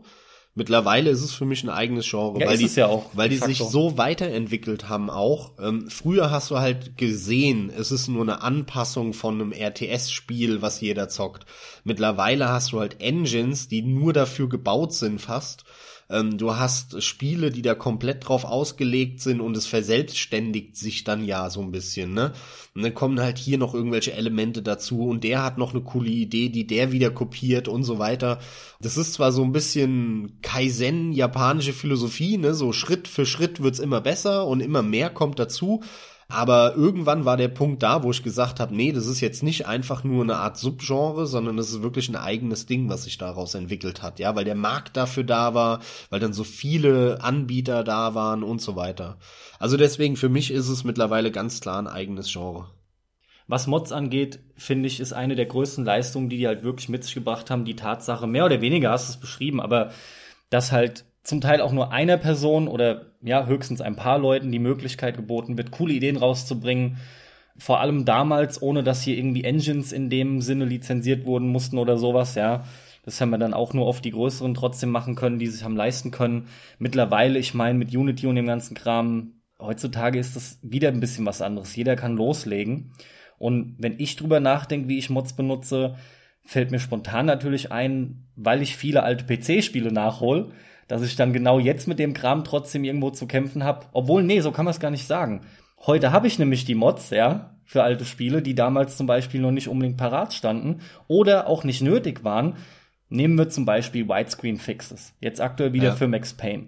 Das sind dann so Sachen, ja, die du dann benutzt, wo du aber auch gleichzeitig überlegst, soll ich sie überhaupt benutzen? Weil selbst zum Beispiel ein Widescreen Fix, der verändert ja schon dein komplettes Blickfeld. Und ein Game, was eigentlich ein 4 zu 3 war, Ja. da überlegst du dann halt wirklich, wie gut haben die Leveldesigner sich aber gedacht, dass ich zum Beispiel nicht so und so viel schon um die Ecke schauen kann, meinetwegen, was bei Max Payne öfter vorkommt, ja? Ja, absolut. Ja, Weil gerade im Widescreen, ja, ja, du veränderst das Spiel und unter Umständen kann schon ein simpler Widescreen-Fix dafür sorgen, dass du dir das Spiel äh, kaputt machst. Und tatsächlich ebenfalls auch die, die Grafikmods, ja, und ich rede jetzt nicht davon sogar, dass ich was, was weiß ich, wie beim Witcher dazu mache, sondern eher irgendwelche nervigen Post-Processing-Effekte, bei denen aber bei älteren Titeln, die auch halt von der Konsole oft rüberkamen, keine Grafikoptionen vorhanden sind, ja? Blumeneffekte zum Beispiel. Wenn die so überstrahlen, dass ich die rauskrieg, weißt du? Ja, meistens ist es ja nur No-Bloom-Patch und so, ist schon klar, aber das sind alles halt eben die Modifikationen, die kommen bei mir momentan voll zum Tragen. Das Klassische fällt bei mir aber auch ziemlich raus. Ich habe das nämlich auch nie mitgemacht. Selbst bei CS und so, es ging alles an mir vorbei. Aber ich finde es geil, man weiß genau, was man dem alles zu verdanken hat, soweit. Ja, stimme ich dir vollkommen zu. Der Einfluss war halt echt krass und äh, ich, ich mag's auch einfach, dass, ähm, oder wünsche es mir häufiger, in letzter Zeit ist es immer weiter flöten gegangen, hat man so das Gefühl, dass die Entwickler eben das schon im Hinterkopf haben, wenn sie das Spiel machen und es öffnen für eine Community und die Community dann noch fördern. Da hat man halt so ein paar Paradebeispiele, so Blizzard macht das schon immer noch ein Stück weit, der eine oder andere Entwickler auch, aber eigentlich ist es total in den Hintergrund gerutscht. Ähm, und das wünsche ich mir, glaube ich, äh, ja, um, um mal so ein bisschen äh, ja Richtung Ende zu gehen, was diesen Modifikationsteil angeht. Das wünsche ich mir vielleicht für die Zukunft, dass äh, nach und nach jetzt wieder mehr Entwickler die Community schätzen lernen, diesen Homebrew-Faktor, der Bastler, der der Hardcore-Community schätzen lernen und da ein bisschen mehr darauf hören und halt eben nicht im Sinne von äh, irgendwelchen Otto-Normalverbrauchern, die rumjammern, dass die Aufzugfahrten in Mass Effect 1 zu lang sind oder Call of Duty zu lange das und das hatte, sondern wirklich das zu öffnen, das Spiel und zu sagen, ja, wenn ihr es anders haben wollt, da, macht. Leider Gottes haben wir aber auch viel Negativexperimente in der Richtung inzwischen mit Mods, ne? Zum einen könnte man sich halt drüber lächerlich machen, indem man sagt, die ganzen Mikrotransaktionen oder Mini-DLCs mit Klamotten, das sind eigentlich alles auch nur streng genommen, wenn du so willst, Mods und dafür musst du blechen und Bethesda macht ja auch letzte Zeit nicht gut von sich reden mit Bezahlmods, ja, gerade äh, auf Konsole und allem. Aber auch am PC ist es, glaube ich, ne, so. Die haben diese glaub- ganze Bezahlmod-Geschichte jetzt Ja, allgemein ja. irgendwie sind sie am Testen und naja, das naja, gibt's ich, halt ich leider auch verstehen, inzwischen. aber es ist halt ein, ein zweischneidiges Schwert wieder, ne? Es wird halt getestet. Weil auf der einen Seite kann ich es verstehen, dass wenn jemand jetzt einen mega riesen Mod macht und äh, dass der auch, ja, wenn es geil ist, ähm, daran ruhig Geld verdienen soll, da habe ich kein Problem mit. Auf der anderen Seite ähm, darf es halt nicht so implementiert werden, dass du dann keine Mods mehr umsonst reinstellen kannst. Sondern lass den Leuten halt die Wahl und dann ist es in Ordnung, wenn einer dann einen mega geilen Mod hat, wo er sagt, hey, gib mir halt ein Euro dafür oder sowas. Warum nicht? Soll er machen. Habe ich jetzt kein großes Problem mit. Es darf halt nur nicht so gestaltet sein, dass dann wieder nur Mods da sind, die, für die du Geld bezahlen ich habe mich musst. damit nicht ausreichend beschäftigt. Das, was du jetzt sagst, klingt jetzt gar nicht so schwerwiegend, aber zumindest die Community reagiert sehr abwertend darauf. Ja, ja, klar. Ich weiß ja nicht, ob- ab und zu ist aber auch der Aufschrei einfach immer nur hoch bei sowas. Auch wenn er vielleicht nicht unbedingt so derbe gerechtfertigt ist. Aber wie gesagt, da lehne ich mich jetzt nicht zu weit aus dem Fenster, weil ich mich da nicht wirklich groß eingelesen habe oder so. Da mich die Mods bei Bethesda-Spielen jetzt erstmal nicht wirklich sonderlich interessieren. Also abschließend, ich habe auch permanent mit Mods zu tun. Die gehören halt irgendwo dazu, aber es sind oft auch irgendwelche Fan-Patches, damit irgendwelche Sachen laufen, wo der Entwickler einfach nicht in der Lage ist oder einfach nicht reinmachen will. Es gibt so viel Kleinkram und, und, und das ist halt einfach schön, weil du dadurch am PC die Möglichkeit hast, alles zu machen. Gut, aber trotzdem muss man sagen, in erster Linie du hast natürlich kaum Erfahrung damit gesammelt. Genau. Weil du so lange keinen PC gespielt hast und ich, obwohl ich so lange PC gespielt habe, habe zwar immer wieder Mods gespielt. Eine, die ich jetzt noch nicht erwähnt hatte, war zum Beispiel Tactical Ops, ähm, der Counter-Strike-Klon für Unreal, der eine Zeit lang, als Counter-Strike noch nicht ganz so alt war, da schon noch, ja, partiell eine Rolle gespielt hat. Ich fand, der hatte auch seine Vorteile. Die Mod hatte echt ein paar schöne, schöne Aspekte und das Waffenfeedback fand ich zum Beispiel geiler da. Aber klar, die Geschichte hat gezeigt, was sich durchgesetzt hat. Kein Mensch redet mehr von Tactical Ops, äh, von diesem Unreal Counter-Strike. Mhm. Also ich habe auch immer mit Mods zu tun gehabt, mal mehr, mal weniger, in allen möglichen Varianten, mal irgendwelche spielerischen Modifikationen, mal grafische Modifikationen. Aber summa summarum ist es auch kein großes Thema für mich gewesen bis heute, weil ich spiele einfach viel zu viele unterschiedliche Spiele. Also meine Erfahrung ist, Mods und Modifikationen sind einfach was für Leute, die jahrelang ein Spiel spielen. Und die freuen sich dann häufig, wenn so ein neuer Spielmodus bei dem Spiel dabei ist. Und das geht mir nicht so. Ich spiele nicht jahrelang ein Spiel. Es gibt ein paar Highlights in meinem Leben, Spiele, die ich mega abfeiere, die spiele ich immer wieder, ohne Frage. Aber wenn ich ein Spiel gespielt habe, lege ich es zur Seite und spiele das nächste da bin ich auch nicht der Typ für, der da ewig hängen bleibt und dann irgendwelche Mods ewig ausprobiert und dann hier noch und da und ich meine, es gibt Leute, die spielen halt äh, 2000 Stunden Warcraft 3 oder so. Sorry, nee, kann ich nicht. Da da habe ich das Gefühl, ich verpasse äh, einen Haufen anderer geiler Spiele, was auch der Fall ist. Also deswegen kommt es ja, für mich nicht in Frage. Das an Rocket League. Tatsächlich fehlt mir oft die Zeit, weil ich dann sage, ach komm, so ein, zwei Ründchen Rocket League, dann ist wieder eine Stunde rum, es geht dann sauschnell. Also ich, ich kenne es seit guten zwei Jahren leider inzwischen. Ja, dann lass uns mal zum nächsten Thema kommen. Genau. Und das nächste Thema ist Hardware. Genau, da wird nämlich auch gemoddet. Das ja. ist doch fantastisch. Und da ereilt mich das gleiche Schicksal, was die Menge an Sachen, die ich hier zu sagen kann, angeht. Ich muss es halt nochmal betonen, ne? Ich habe quasi 20 Jahre, knappe 20 Jahre ausgesetzt am PC. Das ist halt echt hart. Ich bin auch selber geschockt im Nachhinein, weil, weil ich mir nach wie vor zurzeit nichts Besseres vorstellen kann. Aber auch hier bist du derjenige, der mit Hardware halt eben hauptsächlich zu tun hat, weil er das alles mitgemacht hat, die ganze Entwicklung, ja. Gut, aber der Luciano, der das vorgeschlagen hat, zumindest habe ich so verstanden, redet nicht nur vom PC-Hardware, sondern interessiert sich auch für was für Konsolen-Hardware, wie vielleicht überlegen uns zu kaufen. Natürlich, so, ne? das, also das habe ich eh so drin. Das kommt ja sowieso alles, ne? Dann mache ich mal den Anfang und sag mal trotzdem, mit was ich damals eingestiegen bin. Oh Gott, das sage ich einfach so und habe direkt an meinen PC gedacht, aber das ist ja schon Quatsch. Da war ich nämlich elf, zwölf. Dann sind wir irgendwo dann doch tatsächlich bei der Frage, was war denn meine erste Konsole, die ich selbst besessen habe? Gameboy müsste das gewesen sein. Handheld. Bei dir? Bei mir war es definitiv auch der Gameboy. Also ich habe vorher ein, zwei Mal kurz am PC gespielt bei irgendwem. Das war ja die Zeit, wo der PC wirklich auch noch was Neues war. Da gab's ja Heimcomputer und dann kam der PC raus. Äh, ich habe aber wirklich auch als erstes einen Gameboy besessen und war da total auf dem Nintendo-Trip. Hab dann ein Super Nintendo bekommen, bei Freunden immer NES gespielt, äh, dann einen eigenen Super Nintendo und Super Nintendo war der Shit damals, immer noch eine der besten Spielekonsolen aller Zeiten meiner Meinung nach, vor ja. allem wegen den Spielen, die dafür rauskamen. Natürlich. Das war unglaublich, was da alles für geiler Scheiß rausgekommen ist. Aber es war ein schönes System. Ja, absolut. Äh, parallel dazu habe ich dann bei Freunden natürlich auch immer Sega Mega Drive gespielt und so, da kannte ich eins, zwei, aber da hatte ich vergleichsweise wenig Kontakt mit. Und dann bin ich halt ausgestiegen, ich habe es schon oft erzählt, ähm, dass ich dann mit dem Einstieg der Konsolen in die 3D-Welt ausgestiegen bin und da halt auf den PC gewechselt habe. Das war dann Ende mit Mitte Ende der 90er und dann habe ich zwar klar PlayStation 1 und N64 und so immer mal bei Kumpels gespielt, aber ich habe nur einen PC besessen und äh, habe dann auch keine PlayStation 2 am Anfang gehabt, sondern habe die eigentlich auch fast komplett übersprungen die Generation. Hab mir dann ganz am Ende mal eine PlayStation 2 geholt, ganz kurz, hat mir ein paar Spiele von dir ausgeliehen, aber das waren eigentlich nicht der Rede wert.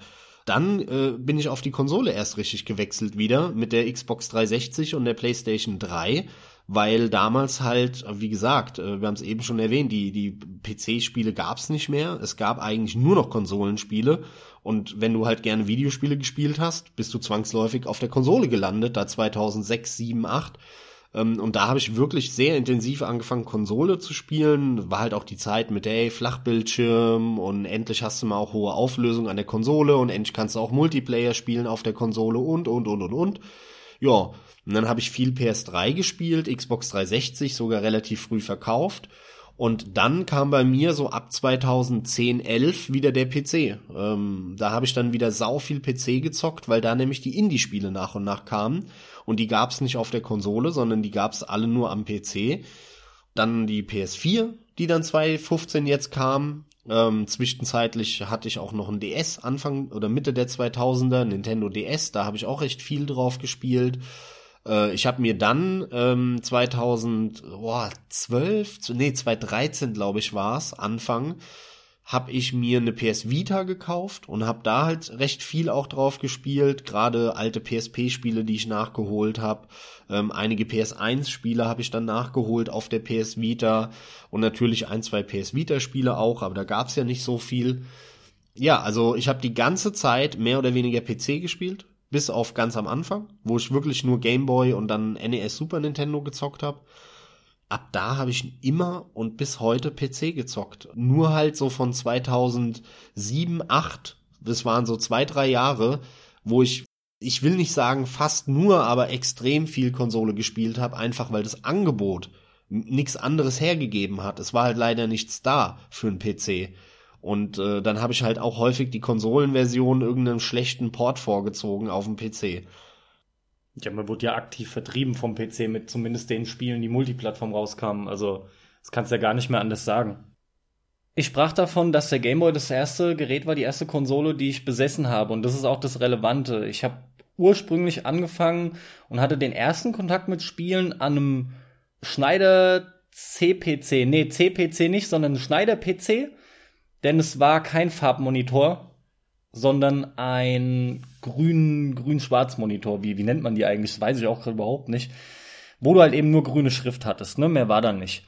Ansonsten ging das erstmal sehr klassisch weiter wie bei dir. Super Nintendo kam halt, war fantastisch. Ich habe auch generell von Nintendo die ganze Palette eigentlich abgefrühstückt. Bei meinem Vater das NES mitbekommen, bei äh, Freunden entsprechend natürlich viel getauscht gab weniger in meinem Freundeskreis, die Sega-Systeme besaßen, gab's aber auch. Muss ich aber halt einfach sagen, ist der Funke bei mir nie so krass übergesprungen. Mittlerweile interessiert mich das selbst auch mehr. Irgendwie hat es damals schon gut gepasst mit den Kinderspielen Nintendo. Die haben auch auf mich als Kind besser gewirkt, als es bei Sega der Fall war. Dann aber mit, wie gesagt, 11, 12 da irgendwie der Übergang. Entsprechend war das 1992, 93 habe ich dann meinen ersten PC, meinen ersten eigenen PC geschenkt bekommen von meinem Vater und es war damals ein 486er DX266 mit 66 Megahertz. Darin wurde das damals noch gemessen, ey, unglaublich. Das waren, oh Gott, ich kenne kenn die ganzen Spezifikationen gar nicht mehr. Da waren Vierfach-Speed CD-Laufwerk drin. Das war damals echt top. Gab, glaube ich, auch kaum was Höheres. Arbeitsspeicher waren, ich meine sogar 8 Megabyte, was zu dem Zeitpunkt enorm hoch war. Megabyte, das muss man hier echt nochmal betonen. Und ansonsten mit den Plattengrößen, was der Max halt so sagt, zu dem Zeitpunkt Anfang 90er war es ähm, nicht ungewöhnlich, dass man nur 200, 200 Megabyte Festplatte drin hatte. Ich glaube, das war auch die, die ich drin hatte. War halt viel Hantiererei mit Disketten etc. Aber weiter im Text mit den Systemen selbst an dem PC habe ich dann auch echt einige Jahre gezockt. Super Nintendo lief parallel. Dann bin ich aber, als der PC älter wurde, der Pentium voll am Rennen war, voll am Start war, habe ich dieses, dieses Aufrüsten nicht mehr mitgemacht und kam dann zur PlayStation. Und das war dann 98. Da habe ich mir dann relativ spät, sogar eher gegen Ende hin eine PlayStation gekauft. Das war nämlich, als gerade der DualShock neu mit ausgeliefert wurde.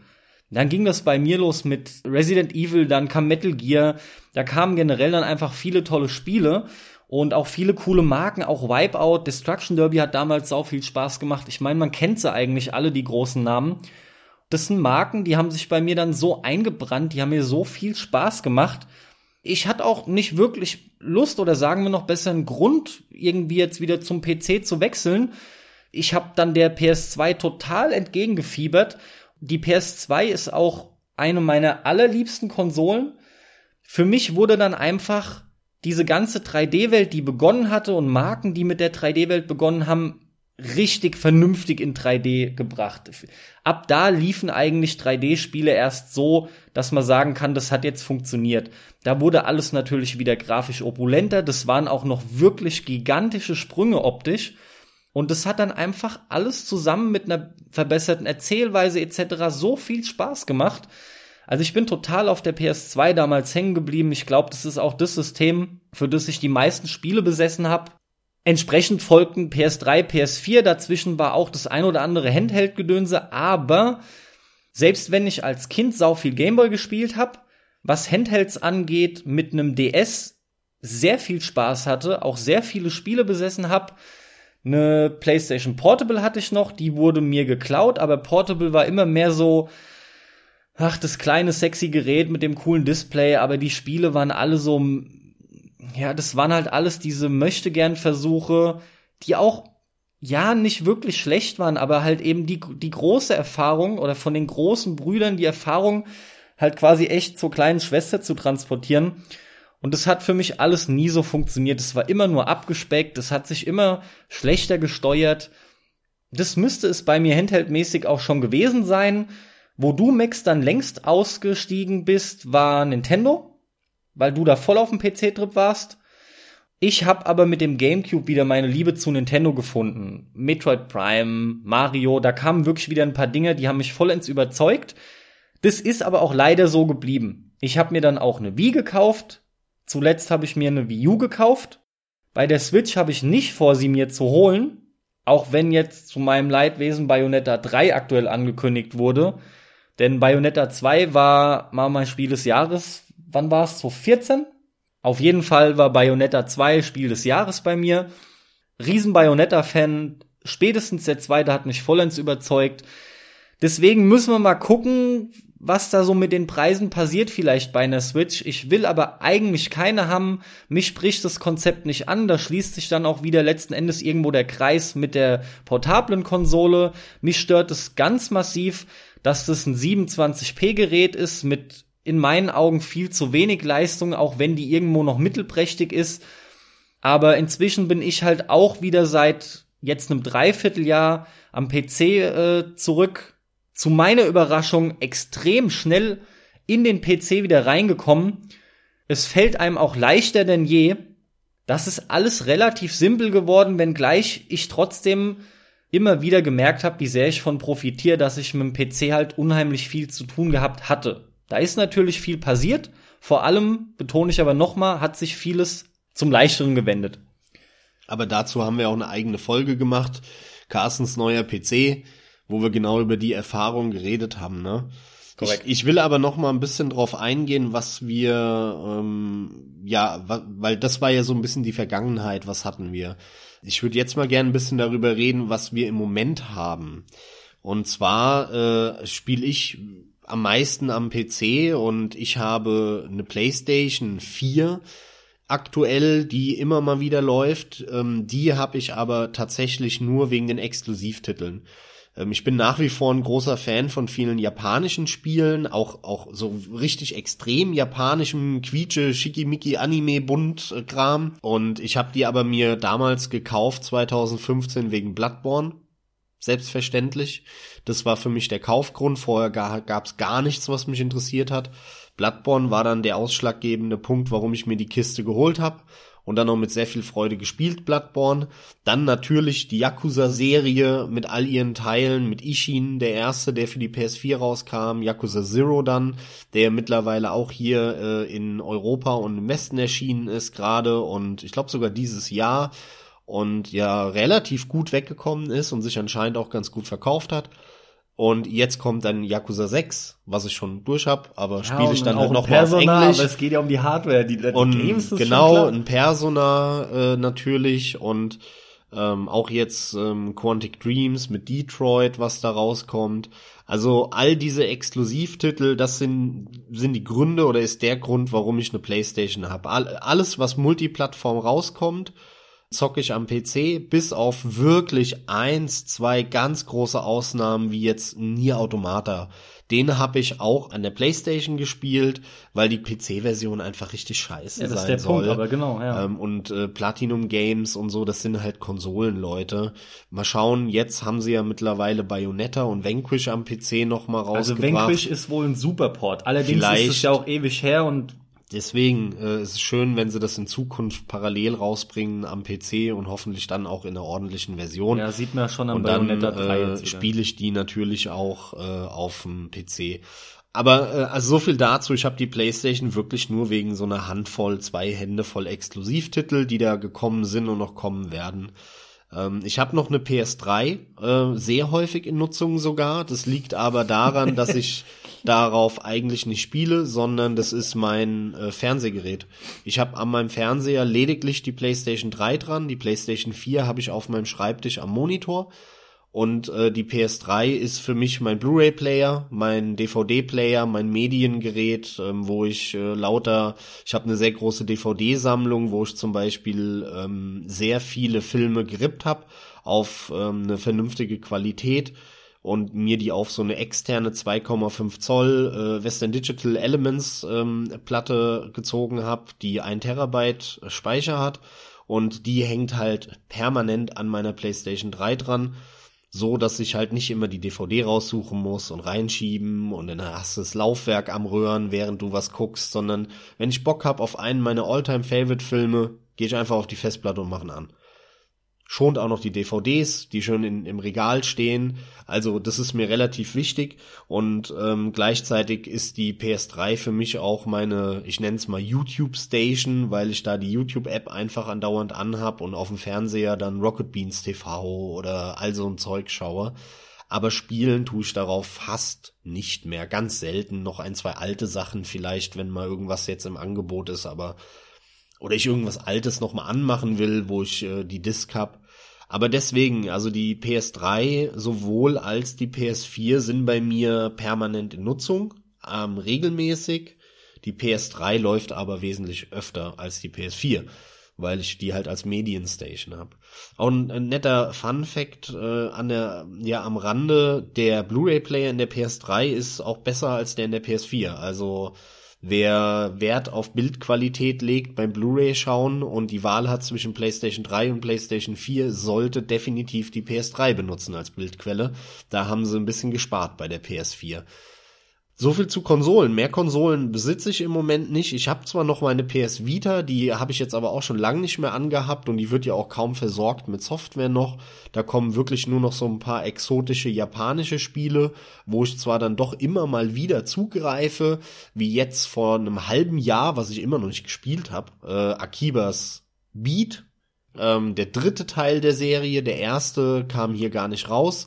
Der zweite, Akibas Trip oder Akibas Trip, je nachdem, äh, der kam dann ja hier raus und es war ein, ein durchaus ganz nettes JRPG, vor allem wenn man halt Japan-Fan ist und da in Akihabara schon mal war und so. Das war schon ganz nett eingebunden und aber das sind halt so typische ex japanische Exoten, ne, die ich dann doch äh, mal spiele und deswegen auf der PlayStation Vita dann doch hin und wieder mal wieder lande. Aber wie gesagt, im letzten halben Jahr habe ich gar keine Vita gespielt.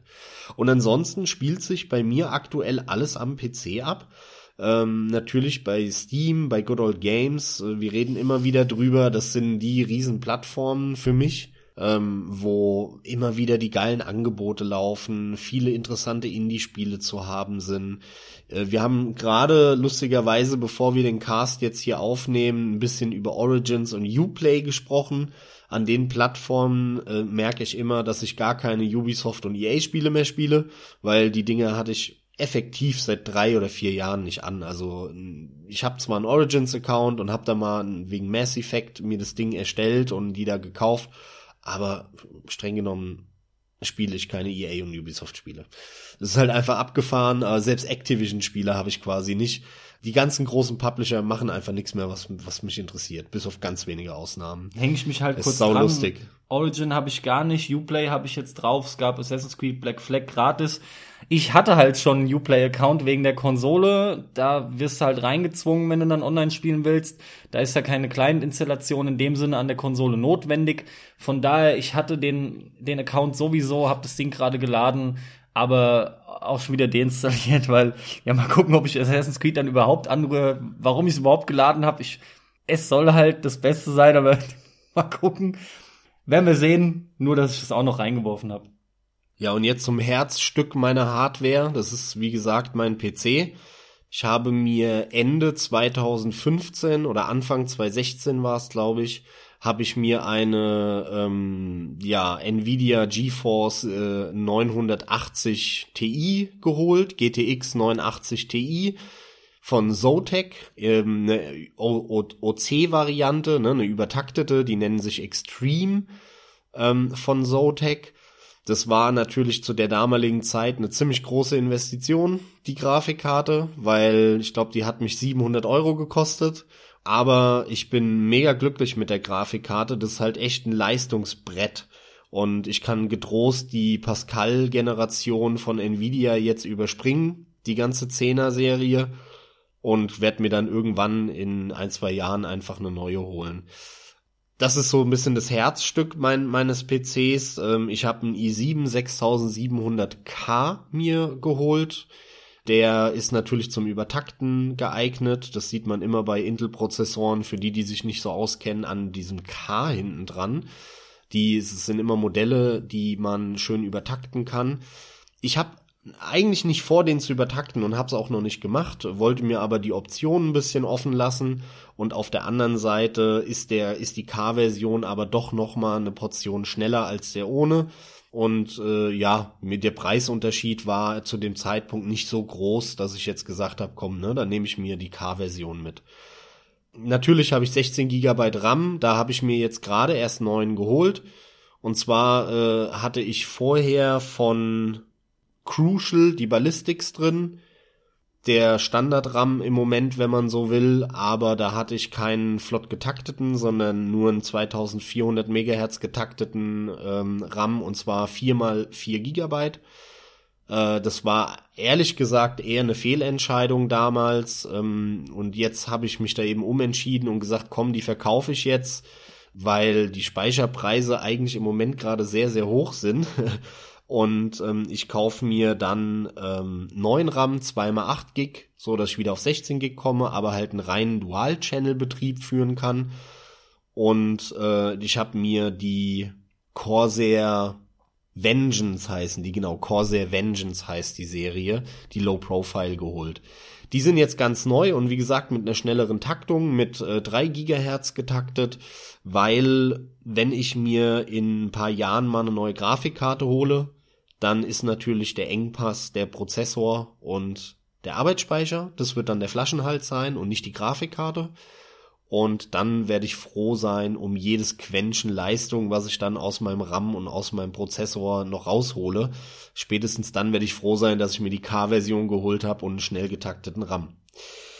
Das Ganze ist auf einem äh, AceRock Mainboard. Beim Mainboard habe ich ein bisschen in die Budgettasche gegriffen. Äh, das ist die billigste Z-Chip-Variante ähm, gewesen zu dem Zeitpunkt. Ich kenne die Be Modellbezeichnung nicht mehr von dem AceRock, das weiß ich nicht. Aber äh, das war so ein relativ günstiges Gaming-Board für, ich weiß nicht, 80 Euro oder sowas, 70 Euro. Das hat keinen Schnickschnack. Das ist auch nicht zum Übertakten geeignet, aber äh, hat alles, was man braucht. Und die meisten kaufen sich viel zu teure Mainboards für das, was ich damit mache, weil ich daran eigentlich nicht rumbastel und jetzt groß hier am Übertakten bin, hätte sogar ein Mainboard für 40, 50 Euro gelangt mit, mit äh, einem kleineren, mit einem B-Chip oder sowas, ne? Und nicht unbedingt einem Z-Chip. Ähm, ja, das Ganze äh, befindet sich in einem luftgekühlten Gehäuse. Auf Wasserkühlung bin ich noch nicht umgestiegen. Ähm, das ist so ein Thema für sich. Wasserkühlung ist halt immer noch sehr teuer, ist natürlich stylisch, kann man geile Sachen mitmachen. Für Leute, die jetzt auf LED-Gehäuse stehen und so ein Zeug, da kann man schon geile Sachen mitmachen. Ich äh, setze aber immer noch auf Luftkühlung. Ähm, weil es einfach das simplere ist, bisschen günstiger und ich brauche keine Wasserkühlung. Und die Lüfter hast du dann ja bei der Wasserkühlung auch, nämlich die zwei Radiatoren oder drei, ähm, wo das Wasser gekühlt wird. Insofern, ähm, ja, kam das für mich jetzt auch nicht in Frage. Hab mir da einfach einen fetten Lüfter auf den Prozessor geklatscht und gut ist. Das Ganze ist in Nanoxia-Gehäuse. Das ist so ein deutscher Gehäusehersteller. Ähm, da habe ich mir einen Big Tower geholt. Das sind ganz schlichte, schwarze Blechkasten, wenn du so willst. Aber sehr hochwertige Gehäuse, sehr schwer, gutes Kabelmanagement, extrem viel Platz ähm, sehr flexibel, also man kann da vorne die Gehäuselüfter ausbauen und an der Rückseite der Blende vorne sozusagen einen ähm, Radiator für die Wasserkühlung einbauen, kann da aber Gehäuselüfter einbauen. Man hat ähm, verschiedene Festplattenschächte, 2,5 Zoll, 3,5 Zoll Festplattenschächte, die man auch alle rausnehmen kann. Man kann den Rechner komplett ohne, also das Gehäuse komplett ohne äh, Festplattenschächte machen, was auch sehr geil ist. Man kann die auch hin und her herschieben und sagen, ich will die 3,5 Zoll raus und nur 2,5 Zoll drin haben diesen Festplattenschacht. Das, also das ist so eine Box, wo dann halt fünf Schächte drin sind. Ähm, das heißt, man kann die rausnehmen und muss da auch nicht unnötig Platz verschwenden.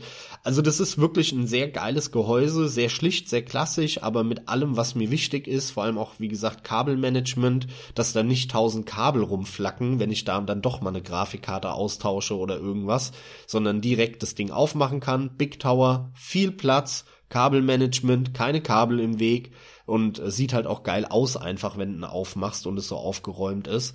Und äh, ja, also mit dem Gehäuse bin ich sehr zufrieden. Es ist sehr schwer, ist ein Nachteil, wenn du den PC groß mitschleppst oder so, dann äh, auf eine LAN oder so, dann ist es natürlich ein bisschen nervig, aber das macht man ja heute kaum. Da zieht man mal um und dann muss man mal rumschleppen. Ja, aber das ist doch nicht. trotzdem selbst für eine LAN, das ist doch nicht wirklich wild. Dann hast du halt ein, nee, zwei Kilo mehr meinetwegen. Natürlich. Scheißegal, ey. Aber das Ding ist halt sehr, sehr dicht und äh, sehr leise dadurch auch und es entstehen kaum Eigenschwingungen. Deswegen ist es sehr wichtig, dass das Gehäuse sehr stabil und, und dick und fest ist und, und schwer. Also damit bin ich sehr zufrieden und es war halt auch eine Investition, da jetzt, ich sag mal, äh, ich weiß nicht mehr genau, wie viel das Gehäuse gekostet hat, aber 150, 200 Euro hat es gekostet, also es war schon äh, ein teures aber das ist halt auch eine Investition für die nächsten 10, 15 Jahre, weil ich werde natürlich nur das Innenleben austauschen und diesen hochwertigen Big Tower, den ich habe, den benutze ich weiterhin, ja, solange es geht. Und das Ganze, äh, ich habe mir ein 600 Watt Netzteil geholt ähm, von ähm, Corsair. Das sind ja auch Klassiker, Corsair äh, ähm, Netzteile. Da braucht man auch nicht viel zu sagen. Da äh, neigen auch viele dazu, ein viel zu überdimensioniertes Netzteil zu kaufen. Da sollte man sich ein bisschen informieren. Es gibt auf den Seiten, wie zum Beispiel bei Corsair und andere, die die Netzteile herstellen, häufig so Wattrechner. Da kann man dann angeben, hey, äh, ich habe den Prozessor, die Grafikkarte ähm, und das Mainboard oder was auch immer, so viel Laufwerke dran, so viel Festplatten oder so und dann spuckt er dir halt aus, ja, dein Rechner verbraucht ungefähr 400 Watt oder sowas. Spitzenabnahme oder so. Und dann wirst du, wird man sehr schnell feststellen, äh, man über, überschätzt das total, wie viel Strom der Rechner braucht. Also da reichen verblüffend kleine Netzteile häufig. Klar, man will sich die Option offen halten, dann auch ähm, nicht in Strommangel zu kommen. Wenn man dann doch jetzt nochmal aufrüstet, ne, dann verbraucht die Grafikkarte, die man dann in ein, zwei Jahren kauft, nochmal mehr Strom. Ähm, Festplatten, die man vielleicht noch hinzufügt oder so, und Laufwerke. Ruckzuck brauchst du da doch dann mal 100, 200 Watt mehr nach ein paar Jahren aber äh, am Ende des Tages äh, muss man da eben, äh, ja, sollte man es nicht übertreiben. Und wie gesagt, meine Erfahrung ist, dass da viele das Ganze ein bisschen arg übertreiben. Natürlich läuft mein System, also mein Windows auf einer SSD. Ähm, ich benutze aktuell immer noch Windows 7. Das läuft auf einer ganz klassisch Samsung 850 Evo äh, SSD der Klassiker, den werden viele haben. Äh, ich meine, so das, die, die Budget-Variante ähm, ist ja die. Ich kenne nur die Pro-Variante noch. Nach oben raus. Du nee, meinst nee, einen Hersteller oder was? Ja, die, die Budget-Variante sind die SanDisk äh, SSDs, mhm. die sind äh, ein bisschen billiger äh, haben aber oft auch ein bisschen schlechtere Werte, aber preis-leistungstechnisch sind sie eigentlich besser. Mhm. Ja, ähm, die Samsung sind die Klassiker, aber die kosten halt auch einen Tacken mehr. Da läuft mein Windows drauf, da laufe ich, laufen auch alle Spiele drauf. Die ist 512 Gigabyte groß, ähm, also groß genug für mich äh, proportioniert, dass ich da eben auch einen Haufen Spiele drauf installieren kann. Das war mir wichtig, weil ich will nicht äh, nur Windows auf der SSD haben, sondern da muss alles drauf laufen. Ähm, und dann habe ich noch ähm, zwei weitere Festplatten drin, eine 750 Gigabyte, eine äh, 1,5 Terabyte noch. Und da äh, sind wirklich nur meine MP3-Sammlung, gerippte CDs. Wie gesagt, meine Filmesammlung ist da drauf, meine ganzen gerippten Filme, die DVD-Sammlung, die ich hab, all mögliche Videoscheiß, der sich über die Jahre angesammelt hat. Ähm, da habe ich meine Bildersammlung drauf, ähm, meine Dokumente und so ein Zeug, ja, all sowas. Das ist wirklich mein Massenspeicher, diese beiden Festplatten. Und auf der SSD sind Spiele, Programme und Windows drauf. So ist mein System aufgebaut. Ich habe dann noch ein Laufwerk, äh, beziehungsweise im Moment nicht, sondern das hat der Carsten im Moment. ich brauch's ja auch nicht mehr. Weil er äh, ein, zweimal Windows installieren musste und äh, ja, wie das halt so ist, einmal im Jahr braucht man das Laufwerk, wenn man Windows neu installiert. Das ist halt irgend so ein 20 Euro LG-Ding, kack, scheiß drauf, irgendwas. Die kriegst du echt hinterhergeschmissen mittlerweile. Ja, so viel zu meinem System. Das ist mein, mein Rechner und äh, ja, vielleicht kannst du noch ein paar Worte verlieren. Du hast ja auch mittlerweile. Ein ich kenne deinen Rechner nicht so gut wie du. Du sollst ja auch was zu deinem sagen. Ja, also allem voran möchte ich erstmal darauf hinweisen, dass ich jetzt hier eher noch mal einen kurzen Abriss geben werde. Ganz einfach aus dem Grund, weil du sagtest es schon, wir haben eine eigene Folge, die heißt Mein PC, Carstens PC heißt die. Da wird alles detailliert erklärt. Allerdings noch mal kurz abgerissen, ich würde wahrscheinlich jetzt noch an der Konsole spielen, wenn ich nicht dank dir, Max, wieder an den PC ja, so simpel hätte umsteigen können, aus dem einfachen Grund, weil es für mich nicht nötig war, eine etwas größere Investition zu tätigen. Denn ich habe Max altes System übernommen und habe jetzt lediglich im Laufe der Monate einfach auch eine SSD eingebaut und entsprechend neue Grafikkarte gerade zuletzt. Das heißt, entsprechend sind da jetzt Flaschen Hälse drin und zwar ordentlich, aber es ist erstaunlich, dass das allermeiste immer noch funktioniert. Allem voran gibt's natürlich Probleme bei irgendwelchen Spielen, die extrem viel Prozessorleistung benötigen, denn da ist ein i7 2600K drin. Du korrigierst mich bitte, falls ich irgendwas falsch sage. Ich habe jetzt nicht alles auswendig. Jojo, klar. Jojo, klar. Äh, das Mainboard ist irgendein Gigabyte Mainboard, da weiß ich nicht die konkrete Bezeichnung, das ist aber auch nicht wild. Da habe ich ein bisschen die Befürchtung, dass das vielleicht demnächst die Grätsche machen könnte. Dann werde ich halt noch etwas früher dazu gezwungen, Geld auszugeben. Andererseits ist jetzt auch Weihnachten. Aufgrund von Spulenfiepen. Ich, es kann einfach sein, es, es muss nichts bedeuten, aber weil das halt echt ein altes Board ist, kann schon sein. Du meintest, glaube ich, beim Board hast du es auch schon immer gehabt, gerade im Idle, da merkt man das nämlich enorm. Das ist auch so der Klassiker. Habe ich mir mittlerweile erneut angelesen. Ansonsten abseits davon, RAM sind 16 Gigabyte drin. Das sind auch Ballistics. Hast du da auch damals geholt gehabt, ne? Ja, damals hatte ich mir auch Ballistics geholt, noch DDR2 halt. Genau, halt entsprechende DDR2. Der war aber auch damals flotter getaktet, oder? Der war ein bisschen flotter getaktet, die habe ich halt nachgerüstet. Ich hatte ursprünglich äh, zweimal vier Gigabyte drin, ähm, also acht und habe dann aufgerüstet auf zweimal acht. Genau, die ja nach zu einem Zeitpunkt, ich sag mal zum Preistiefpunkt, auch so Ende 2015 war mhm, das. Mhm. Da war der Speicher noch relativ günstig. Muss dir überlegen, damals habe ich für die 16 Gigabyte 80 Euro gezahlt mhm. für den DDR2 und jetzt für meinen DDR4 die Vengeance-Dinger von Corsair, die ich mir jetzt geholt habe mit der schnellen Taktung, dafür habe ich 200 Euro ja, ja, gezahlt. Ja, aber wir sind auch, wir sind auch aktuell bei, bei hohen Preisen, wie du es ja auch sagtest. Ähm, wie dem auch sei, das macht ja nichts, das ist halt immer wieder mal weiter oben und weiter unten. Ach, die SSD, die drin ist, da habe ich äh, einfach auf Macs Erfahrung vertraut. Ich habe ein bisschen rumgeschaut, aber ich dachte, da machst du nichts mit falsch. Ich habe die gleiche drin, die 850 Evo, die normale, nicht die Pro, mit 500 Gig. War mir auch wichtig aus dem äh, einfachen Grund, weil ich keine woher auch weiteren internen Platten habe. Im Prinzip habe ich noch meine alte Laptop-Platte, das ist eine 320 Gig. Die äh, mache ich vielleicht dran, aber ganz im Ernst, die brauche ich nicht, weil ich habe eine 1 Terabyte extern und noch eine 500 Gig extern. Das langt mir auch vollkommen. Sozusagen habe ich das im Prinzip ausgelagert, was du intern noch hast, obwohl du natürlich zusätzlich noch deine Videoplatten hast an der PS3.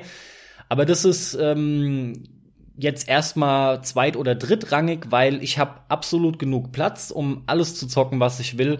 Gerade noch mal im Hinblick darauf, dass ich gar nicht viele aktuelle Sachen zurzeit spiele, die dann wirklich irgendwie mal in die Größenordnung von 60, 70 Gigabyte kommen. Doom will ich unbedingt noch mal am PC zocken, den habe ich an der PS4 schon gespielt. Der der wog ja irgendwie 76 Gigabyte bereits auf der Konsole. Und ich meine, was in der Größenordnung hat er auch. Wie dem auch sei, stellt aber alles kein wirkliches Problem dar. Bei mir natürlich das, was den Rechner an und für sich aktuell vollkommen trägt. Und seitdem habe ich auch mehr Spaß denn je. Die Grafikkarte. Vorher war nämlich äh, von ja die alte auch entsprechend von dir Max drin. Das war eine Gigabyte GTX 560 Ti mit 1 Gigabyte VRAM und das war halt einfach also erstaunlich, was die noch gemacht hat, aber logischerweise gibt's viel zu viele Spiele, die mal Minimum natürlich zwei, äh, zwei Gigabyte VRAM haben wollen und dann kriege ich die Dinge eigentlich überhaupt nicht mehr gescheit zum Laufen. Deswegen war klar, eine neue Grafikkarte muss rein. Und wir hatten zuletzt für einen Freund von mir einen Rechner zusammengestellt, der hat sich eine Asus GTX 1060 reingehauen mit 6 GB. Da hatte ich überlegt, die auch zu nehmen. Die Strix. Die, die Strix, danke, genau. Ja. Allerdings ist da der Preis noch mal deutlich in die Höhe geschnellt und ich dachte mir, das ist nicht wirklich nötig, nachdem ich mir etliche Benchmarks den ein oder anderen Tag angeschaut habe. Und tatatata, auch hier wieder erfahrungsmäßig, Max. Ich äh, habe mich noch mal abseits von ihm zwar informiert, aber habe mich dann entschieden für eine Zotac Amp Edition GTX 1060 mit ebenfalls 6 GB, beziehungsweise ebenfalls in der 6 GB Edition und die Karte. Weil es auch noch eine 3 Gig 1060 Version gibt von Nvidia, die aber einfach, muss man so sagen, die ist zum Zocken für den Arsch. Das ist Quatsch, sich die, eine 3 Gigabyte Variante jetzt zu holen. Also ja. wenn man mega Geldmangel hat, ja, und irgendwie eine 1060 reinbauen will, aber wirklich nur, weiß ich nicht, 499, 599 Euro hat, um sich einen komplett neuen Rechner zusammenzubauen, dann kann man vielleicht darüber nachdenken, ja. Aber wenn man diesen Geldmangel nicht unbedingt hat und es jetzt nicht darauf ankommt, ob man 50 Euro mehr oder weniger zahlt oder 100, dann auf jeden Fall die 6 Gigabyte Variante. Also zum Zocken macht das alles andere keinen Sinn. Ich würde sogar behaupten, entweder holst du dir die 1060 1060 GTX mit 6 Gig oder du holst dir halt eine 1050 Ti oder eine 1050 Ti mit 3 Gig. Ach so, noch Weil die weniger. ist halt dann noch mal billiger und preis-leistungstechnisch macht es eigentlich keinen Sinn, dann auf die schlechte 1060 zu gehen, sondern dann gebe ich lieber 50 Euro weniger aus und hab dann aber ein noch geileres Preis-Leistungs-Verhältnis und hol mir eine 1050 Ti, die nämlich gerade so zum Zocken irgendwie reicht, aber die ist halt mega billig. Ja, und wenn ich wirklich zocken will und mit mehr Frames zocken will und dann eben das Portemonnaie ein bisschen ähm, weiter aufmache, dann hole ich mir eine 1060 mit 6 Gig. Das ist der Aber Punkt, dieser also Zwischenschritt macht für mich keinen Sinn. Nach den Benchmarks, die ich sah, also die, die 1050 Ti hat für mich überhaupt keinen Sinn mehr gemacht, weil ich mir die Grafikkarte ja logischerweise schon im Hinblick aufs Mitnehmen gekauft habe. Die wird auch ein Weilchen noch mitmachen soweit. Also ich kann einfach abschließend da jetzt, wie gesagt, kurz zusammengefasst war das alles. Ich kann jetzt abschließend noch mal sagen, ich bin äh, vollends begeistert, was das Ding in der Zusammenstellung, die schon sehr hoch und niedrig vereint, ja, was das aber alles noch funktioniert. Pi mal Daumen kann ich alles zocken, was ich will und ich habe auch bei neueren Sachen echt kein Problem, keine Ahnung, was mir zum Beispiel einfällt, ist halt ein Witcher, der läuft ohne weitere Probleme auf Ultra mit 80, 90 Frames tatsächlich. Ein, ein Hellblade ist ein aktuellerer Titel, der auch, ja, glaube ich, ein bisschen fordernder ist. Der läuft soweit auch mit 60, 70. Im Vergleich zur Konsole liegen da absolute Welten dazwischen. Es steht auch außer Frage, ob ich das jetzt irgendwie mit 60 Frames zocken kann oder nicht. Es stellt sich für mich selbst mit dem System einfach nur die Frage, bei den meisten Titeln zumindest aktuell, habe ich da jetzt irgendwie 80, 90, bin ich sogar bei 120 mal 140. Klar gibt's da auch die lustigen Titel, da, da fällst du halt wirklich aus allen Wolken. Wenn du irgendwas anmachst, wo da auf einmal 1850 Frames steht und nicht im Ladebildschirm, sondern sogar im Spiel, wenn das irgendwelche kleinen Indie-Dinger sind, wo du dann mit dem Frame-Limit heran musst. Klar, ist halt für mich einfach wieder seit der langen Zeit was völlig Neues, ist auch einfach saulustig, das mal kurz zu sehen. Dann ist aber auch wieder gut. Das sind halt Framerates, die sind einfach, die, die machen Spaß und ich kann halt unlängst jetzt alles nachvollziehen, was der Max so oft immer wieder gesagt hat weil selbst so Unzulänglichkeiten, über die ich hinwegsehen kann, an der Konsole, wie eine gewisse Menüführung und so ein Kram, die Performance ist was, also 30 Frames ruckelt, es geht einfach nicht mehr. Es, es geht nicht mehr. Rocket League war da für mich äh, der Augenöffner allein schon mit der Gigabyte GTX 560 Ti. Das hat mich schon geschockt weil ich da schon eben auf Frames kam über 100 und damals war glaube ich einfach GTX Wahnsinn. noch nach der Zahl und mittlerweile ist es davor. Mhm. Ich glaube früher war das 560 GTX. Ich glaube auch, aber ist mittlerweile ist es GTX 1060 oder ne, das haben eigentlich irgendwann mal kannst du dir umgedreht. das scheiß GTX auch mittlerweile schenken, jeder weiß echt Ja, Bescheid. ja. So sieht es bei mir aus. Ich kann es mir nicht mehr anders vorstellen. Entsprechend wird es bei mir in der Zukunft so aussehen, dass ich natürlich die Platte und die Grafikkarte mitnehme. Die nächste Investition, die wird dann aber diesmal definitiv getätigt und dann kommt da auch ein neues Rig hin, was entsprechend leistungsstark und potent ist. Jetzt sag mal, was was sind denn deine Gedanken zu neuen Konsolen? Also äh, wir sind ja jetzt aktuell in dieser PlayStation Pro, Xbox One X mit drei Xen. Irgendwann wird wahrscheinlich auch eine PlayStation 5 kommen oder ähm, auch mal eine neue Nintendo-Konsole. Die Switch hast du schon erwähnt gehabt. Wie sieht's denn da aus? Ähm, kannst du dir vorstellen, da irgendwas von zu kaufen? Switch hast du schon beantwortet, hast du im Moment nicht vor. Ähm, wie sieht's aus, wenn jetzt wirklich eine neue PlayStation angekündigt wird? Ähm, wie stehst du dazu? Es gibt nur einen Grund, das sind die Exklusivtitel und ich sehe keinen anderen für mich persönlich. Es ist halt einfach so, ich würde mich eher da sehen, dass wenn ich mir einen neuen Fernseher holen würde und hätte eine 4K-Klotze, dann würde ich mein Setup entsprechend aufbauen, dass der PC da mit dran angeschlossen wäre, wenn ich da Lust drauf hätte. Dann kannst du das Konsolenfeeling genauso erzeugen. Ich meine, ich habe sowieso hier das Pad permanent dran. Die Konsole hatte ich zwei oder dreimal an seit, seit Mai, seit ich den Rechner hab. Ich sehe es eher so, dass ich es schade finde, dass ich dazu genötigt werde wegen Exklusivtiteln, denn es wird wieder Sachen von Naughty Dog geben, auf die ich nicht verzichten will. Bayonetta 3 wird auch eine ganz schwere Nuss, denn so stark fallen die Nintendo-Konsolen eigentlich erfahrungsgemäß nicht im Preis. Die sind sehr preisstabil. Also mi- mir graut's da eher vor. Ich fühle mich da rein genötigt, obwohl ich gar nicht will. Und ich behaupte sogar, ich habe wesentlich weniger Exklusivtitel als du. Ja gut, weil du diesen Japano-Kram nicht so spielst. Ja, ne? und mir so fallen auch Yakuza, einige Marken weg. Persona, ähm, Metal Gear ist mir vollkommen weggebrochen. Aber wenn jetzt eine PlayStation 5, nehmen wir mal an, ähm, angekündigt wird, weil eine PlayStation Pro, so habe ich dich jetzt verstanden, kommt für dich ja Stand heute auch überhaupt nicht in Frage. Nee, absolut nicht. Selbst wenn du dir jetzt mal einen 4K-Fernseher holen würdest, mal angenommen, dann würdest du ja deinen PC anschließen in erster Linie und nicht irgendeinen hochskalierten Konsolenkram dann darauf zocken. Warum auch? Ähm, ähm, obwohl du das ja mit der Xbox One X nicht mehr machen müsstest, weil Ach, der ja. hardware-technisch ist die ja relativ ordentlich aufgestellt. Da gibt's aber keine Spiele für, das haben wir auch schon oft genug gesagt. Ich will auch die ganzen Aber nehmen wir mal an, äh, eine PlayStation 5 würde jetzt halt im Jahr in zwei angekündigt. Und dann kommt halt, äh, wie immer, ein neues Gran Turismo vielleicht für dich, was interessant ist. Ähm, Das ist auch so eine tote Marke. ja, aber vielleicht kommt ja wieder mal ein gutes, ähm, ein neues Uncharted natürlich oder ein Last of Us 3 oder was auch immer. Und dann sind wir ja ruckzuck aber auch wieder bei dir bei drei, vier, fünf Titeln, äh, dann ein Demon's Souls, Bloodborne vielleicht, irgendwas, was wieder PlayStation exklusiv wird, darfst du auch nicht vergessen.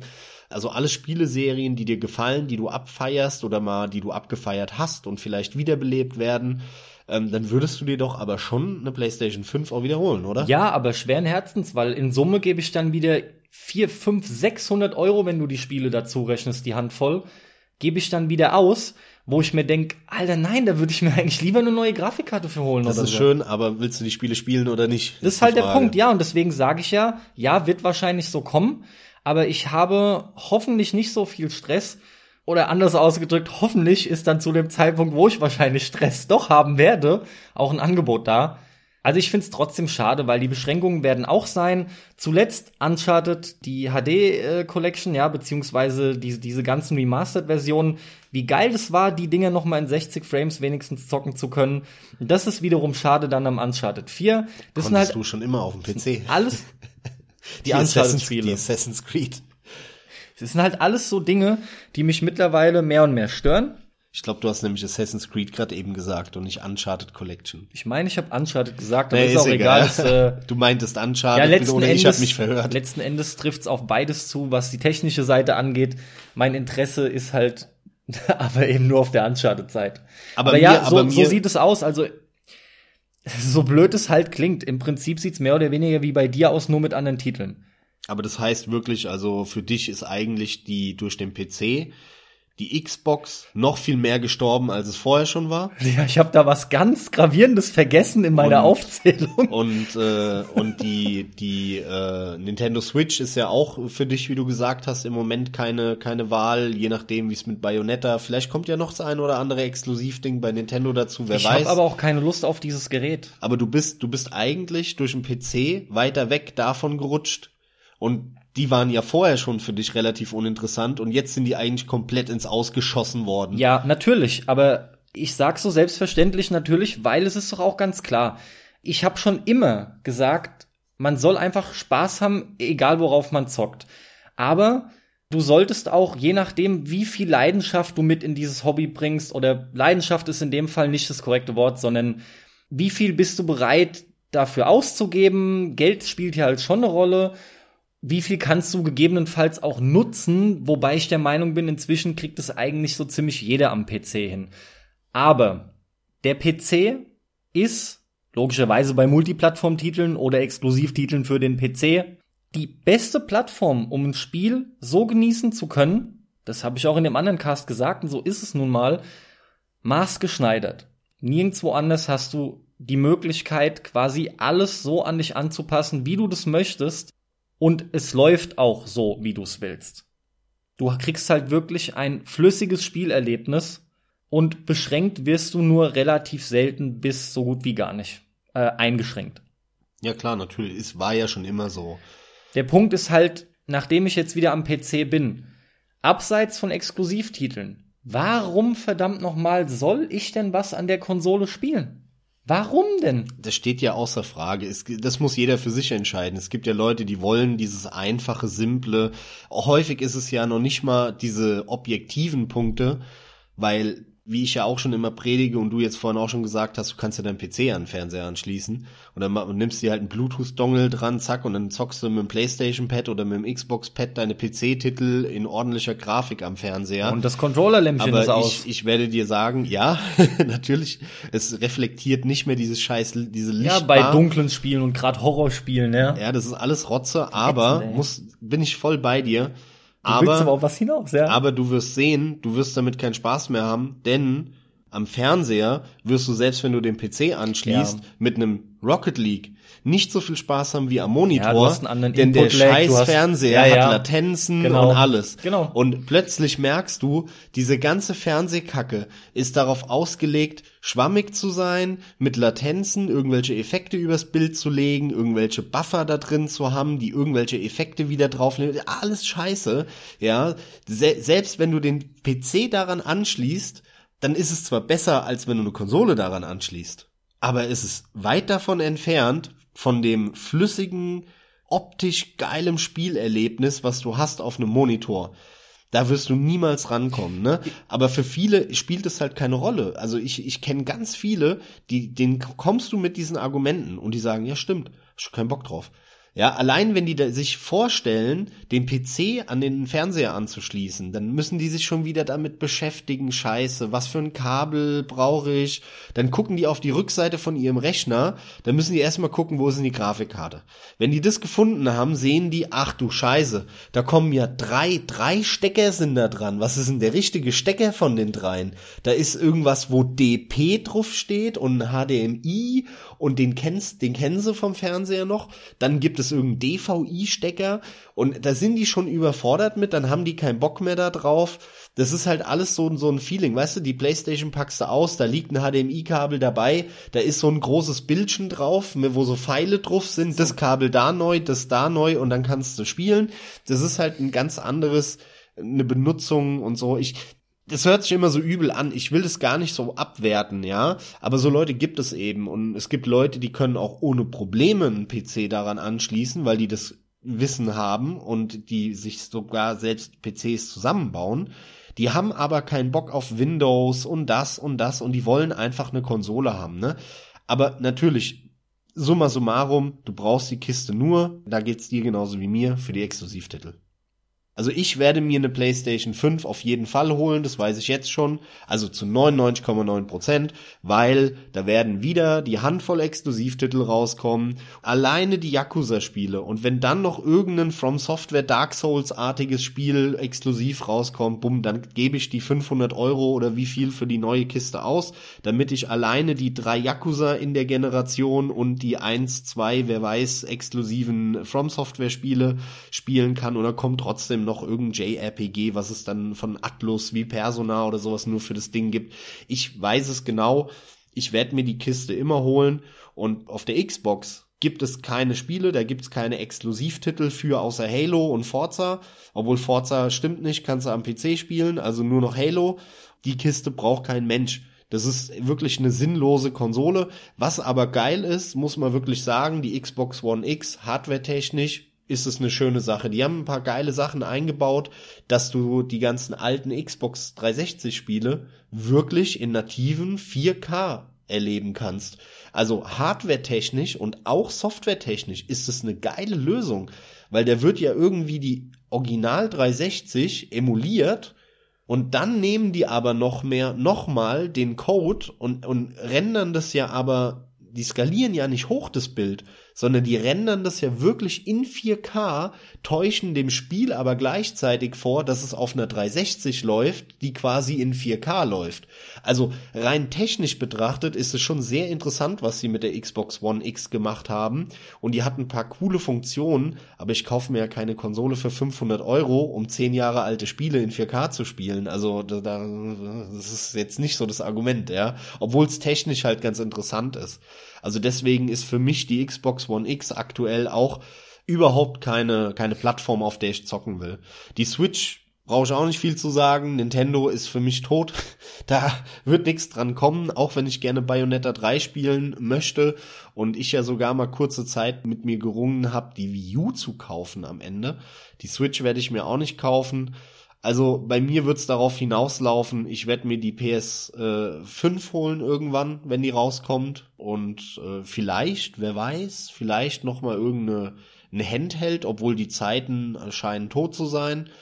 Das wird wahrscheinlich auch nicht mehr der Fall sein. Das heißt, hardwaretechnisch lande ich konsolenmäßig einfach nur bei der PlayStation 5 in Zukunft, wenn die irgendwann mal kommt.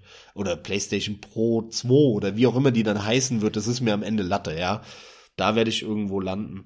Und ansonsten werde ich irgendwann mir eine Grafikkarte holen. In ein, zwei Jahren. Mein Rechner aufrüsten dann, wenn äh, die 89 GTX Ti, die ich drin hab, so ein bisschen, wenn ich merke, ich kann neue Titel nicht mehr in 100 Frames zocken, dann werde ich mir eine neue holen. Ja, ihr habt's richtig gehört, Consoleros, nicht mehr in 100 Frames zocken kann. Ich habe nämlich einen 144 Hertz Monitor und äh, alles, was unter 100 Hertz ist, da brauche ich den Monitor nicht für. Und äh, dann werde ich mir halt wahrscheinlich, äh, ja, eine, was weiß ich, 1180 Ti holen oder eine 1280 Ti oder irgend sowas, was dann halt in, in ein, zwei Jahren da aktuell sein wird. Dann habe ich wieder zwei Jahre Ruhe und dann werde ich mir in vier Jahren oder wann auch immer ein komplett neues System basteln, ja, mit, mit einem neuen Prozessor und so. Deswegen interessiert mich diese ganze AMD Ryzen und äh, Coffee Lake, achte Generation Intel-Geschichte für mich persönlich zur Anwendung relativ wenig im Moment, weil ich weiß, äh, für mich ist der Stand relevant, wie es in vier Jahren ist und da kann es sein, dass keiner mehr von AMD Ryzen redet oder so. Das wird sich dann zeigen. Sieht nicht so aus, aber äh, da bin ich im Moment zwar involviert und ich verfolge das, weil ich immer so Hardware-Sachen interessant finde und Benchmarks vergleiche, um halt eben auch Leute wie dich oder wen auch immer dann ordentlich zu beraten und ich verfolge das einfach auch aus Eigeninteresse. Aber äh, für mich, äh, ne, in den nächsten Jahren wird mein i7 da drin bleiben und äh, deswegen ist es mir relativ wumpe, was das angeht. Und dann werde ich mir eh einen i10 oder sowas kaufen irgendwann. Ja. So viel, so viel vielleicht dazu, hardware-technisch, was die Zukunft bringt. Vor allem bei dir wird es, wird es spannend. du bist wieder migriert auf dem PC und wirst dann nicht mehr weg. Also bei mir wird's nur spannend, äh, ob ich noch mehr in den Rechner investieren werde als du. Denn streng genommen hättest du ja auch sagen können, du keine Ahnung, gibst halt 3000 aus, aber du sagst ja auch ganz klar, irgendwo macht's halt nicht mehr wirklich so viel Sinn und du brauchst nicht unbedingt aktuell die Wasserkühlung und solche Sachen, ja. Das ist halt aber, nett.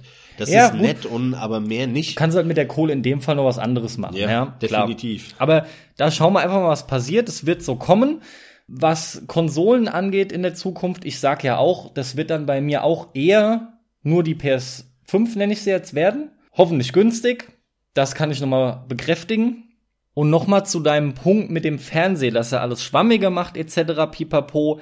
Da sage ich mal einfach, um mich von der anderen Seite zu nähern, und damit ist dann dazu auch schon alles gesagt. Ich zock ja nunmehr seit zweieinhalb Jahren, wenn ich die PS4 anmache, eben am Monitor mit der PS4. Das heißt, selbst die habe ich ja schon längst nicht mehr am Fernseher betrieben. Aber gut, das dazu. Und zwei Dinge habe ich vergessen. Eine Punkt ist sehr schnell abgehakt, weil ich ja aktuell noch dein Laufwerk habe. Ich habe nämlich äh, zuerst Windows 7 wieder drauf gehabt. Dann habe ich mir gedacht, naja, Szene gab's ja umsonst, test es halt doch mal. Ich hatte es zwei oder drei Tage drauf und nachdem es mir nach Creators Update, das kam zu dem Zeitpunkt und alles Mögliche, was noch passiert waren, Updates, die ich auch zum Teil gar nicht unbedingt wollte. Windows hat mir alles wieder umgestellt, was ich eingestellt hatte. Da wurden Icons wieder verändert.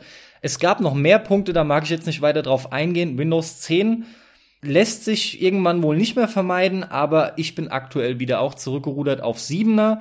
Das 7er ist einfach das, was ich schon die ganzen letzten Jahre, weil am Laptop war ich halt schon unterwegs, den habe ich tatsächlich vergessen. Da habe ich sogar das ein oder andere Mal auch einen Indie-Titel gespielt. Deswegen bin ich bei Steam auch immerhin schon seit nun knapp mehr sieben Jahren. Aber das war halt nie wirklich in dem Sinn krass gezockt. Aber Windows 7 ist einfach mein Go-To-System gewesen. Da bin ich jetzt nach wie vor wieder. Das macht, was ich will. Das läuft fertig. Und der letzte Punkt, bei meiner ganzen Aufzählerei habe ich das ganze Dilemma mit meiner Xbox 360 unterschlagen. Denn die ist bei mir siebenmal gestorben. Ihr hört richtig, ich habe acht Konsolen besessen, acht Xbox 360 Konsolen.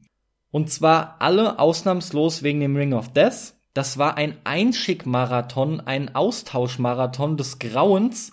Meine Konsolen werden extrem pflegsam behandelt. Wer mich kennt, weiß, dass ich Geräte behandle, wie man sie meiner Meinung nach auch zu behandeln hat. Ich bin einer von denen, der CDs noch nie hat offen rumliegen lassen. Die Konsolen stehen bei mir frei. Wenn es sein muss, mache ich da auch noch eine Seitenabdeckung auf, wenn es irgendwie geht. Definitiv lag's am Gerät. Ich hatte sehr viel Spaß, äh, drei, vier Jahre mit der Xbox 360.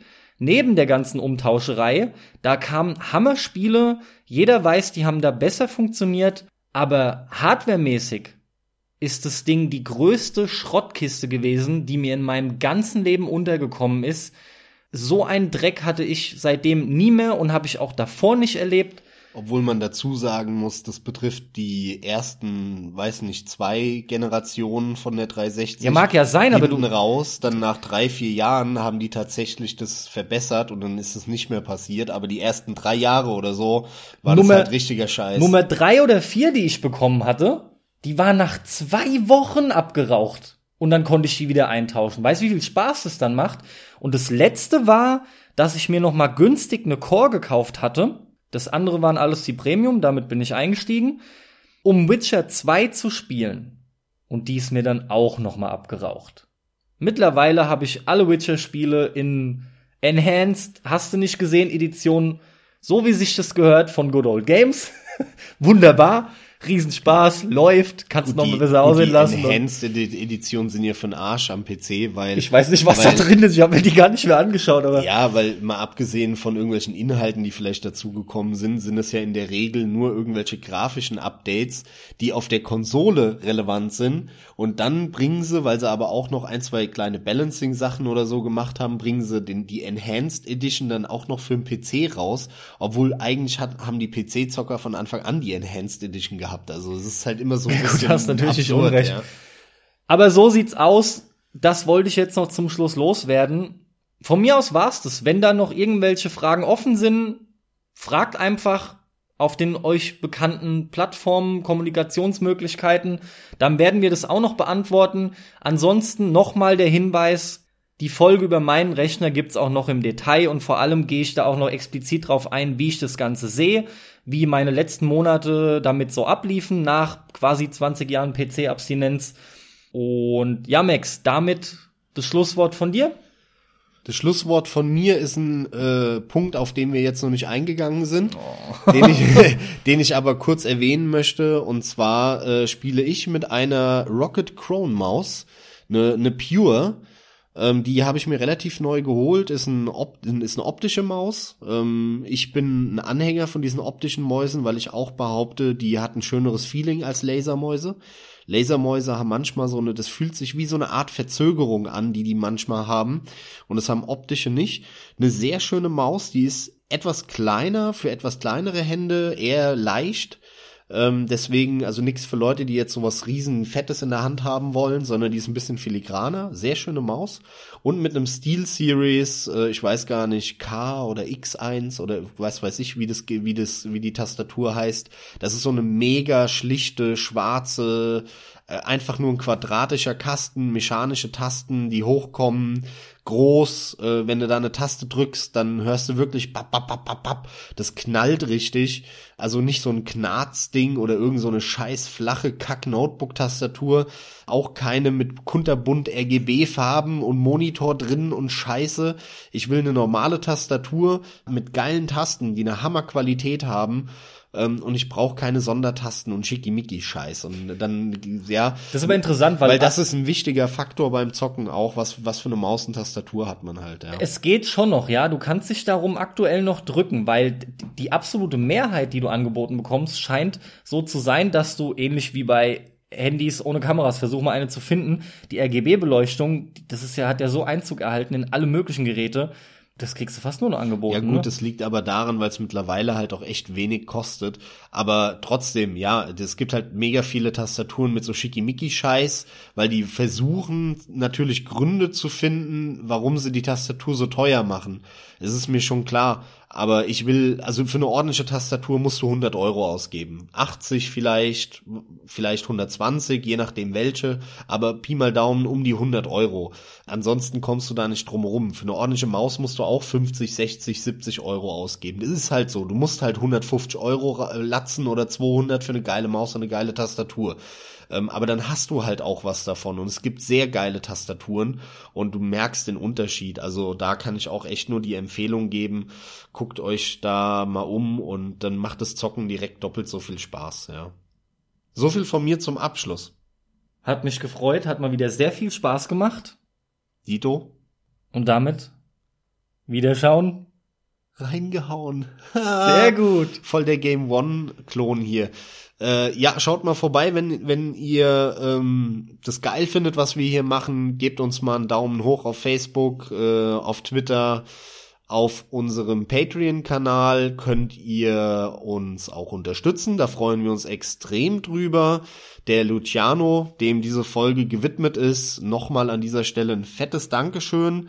Und äh, ja, vielleicht guckt mal der ein oder andere vorbei, schreibt mal einen Kommentar, ähm, gibt uns einen Daumen hoch, bewertet uns positiv auf iTunes oder im allertollsten Idealfall und da schon vorab, falls es der Fall ist, ein riesen Dankeschön für die Unterstützung auf Patreon.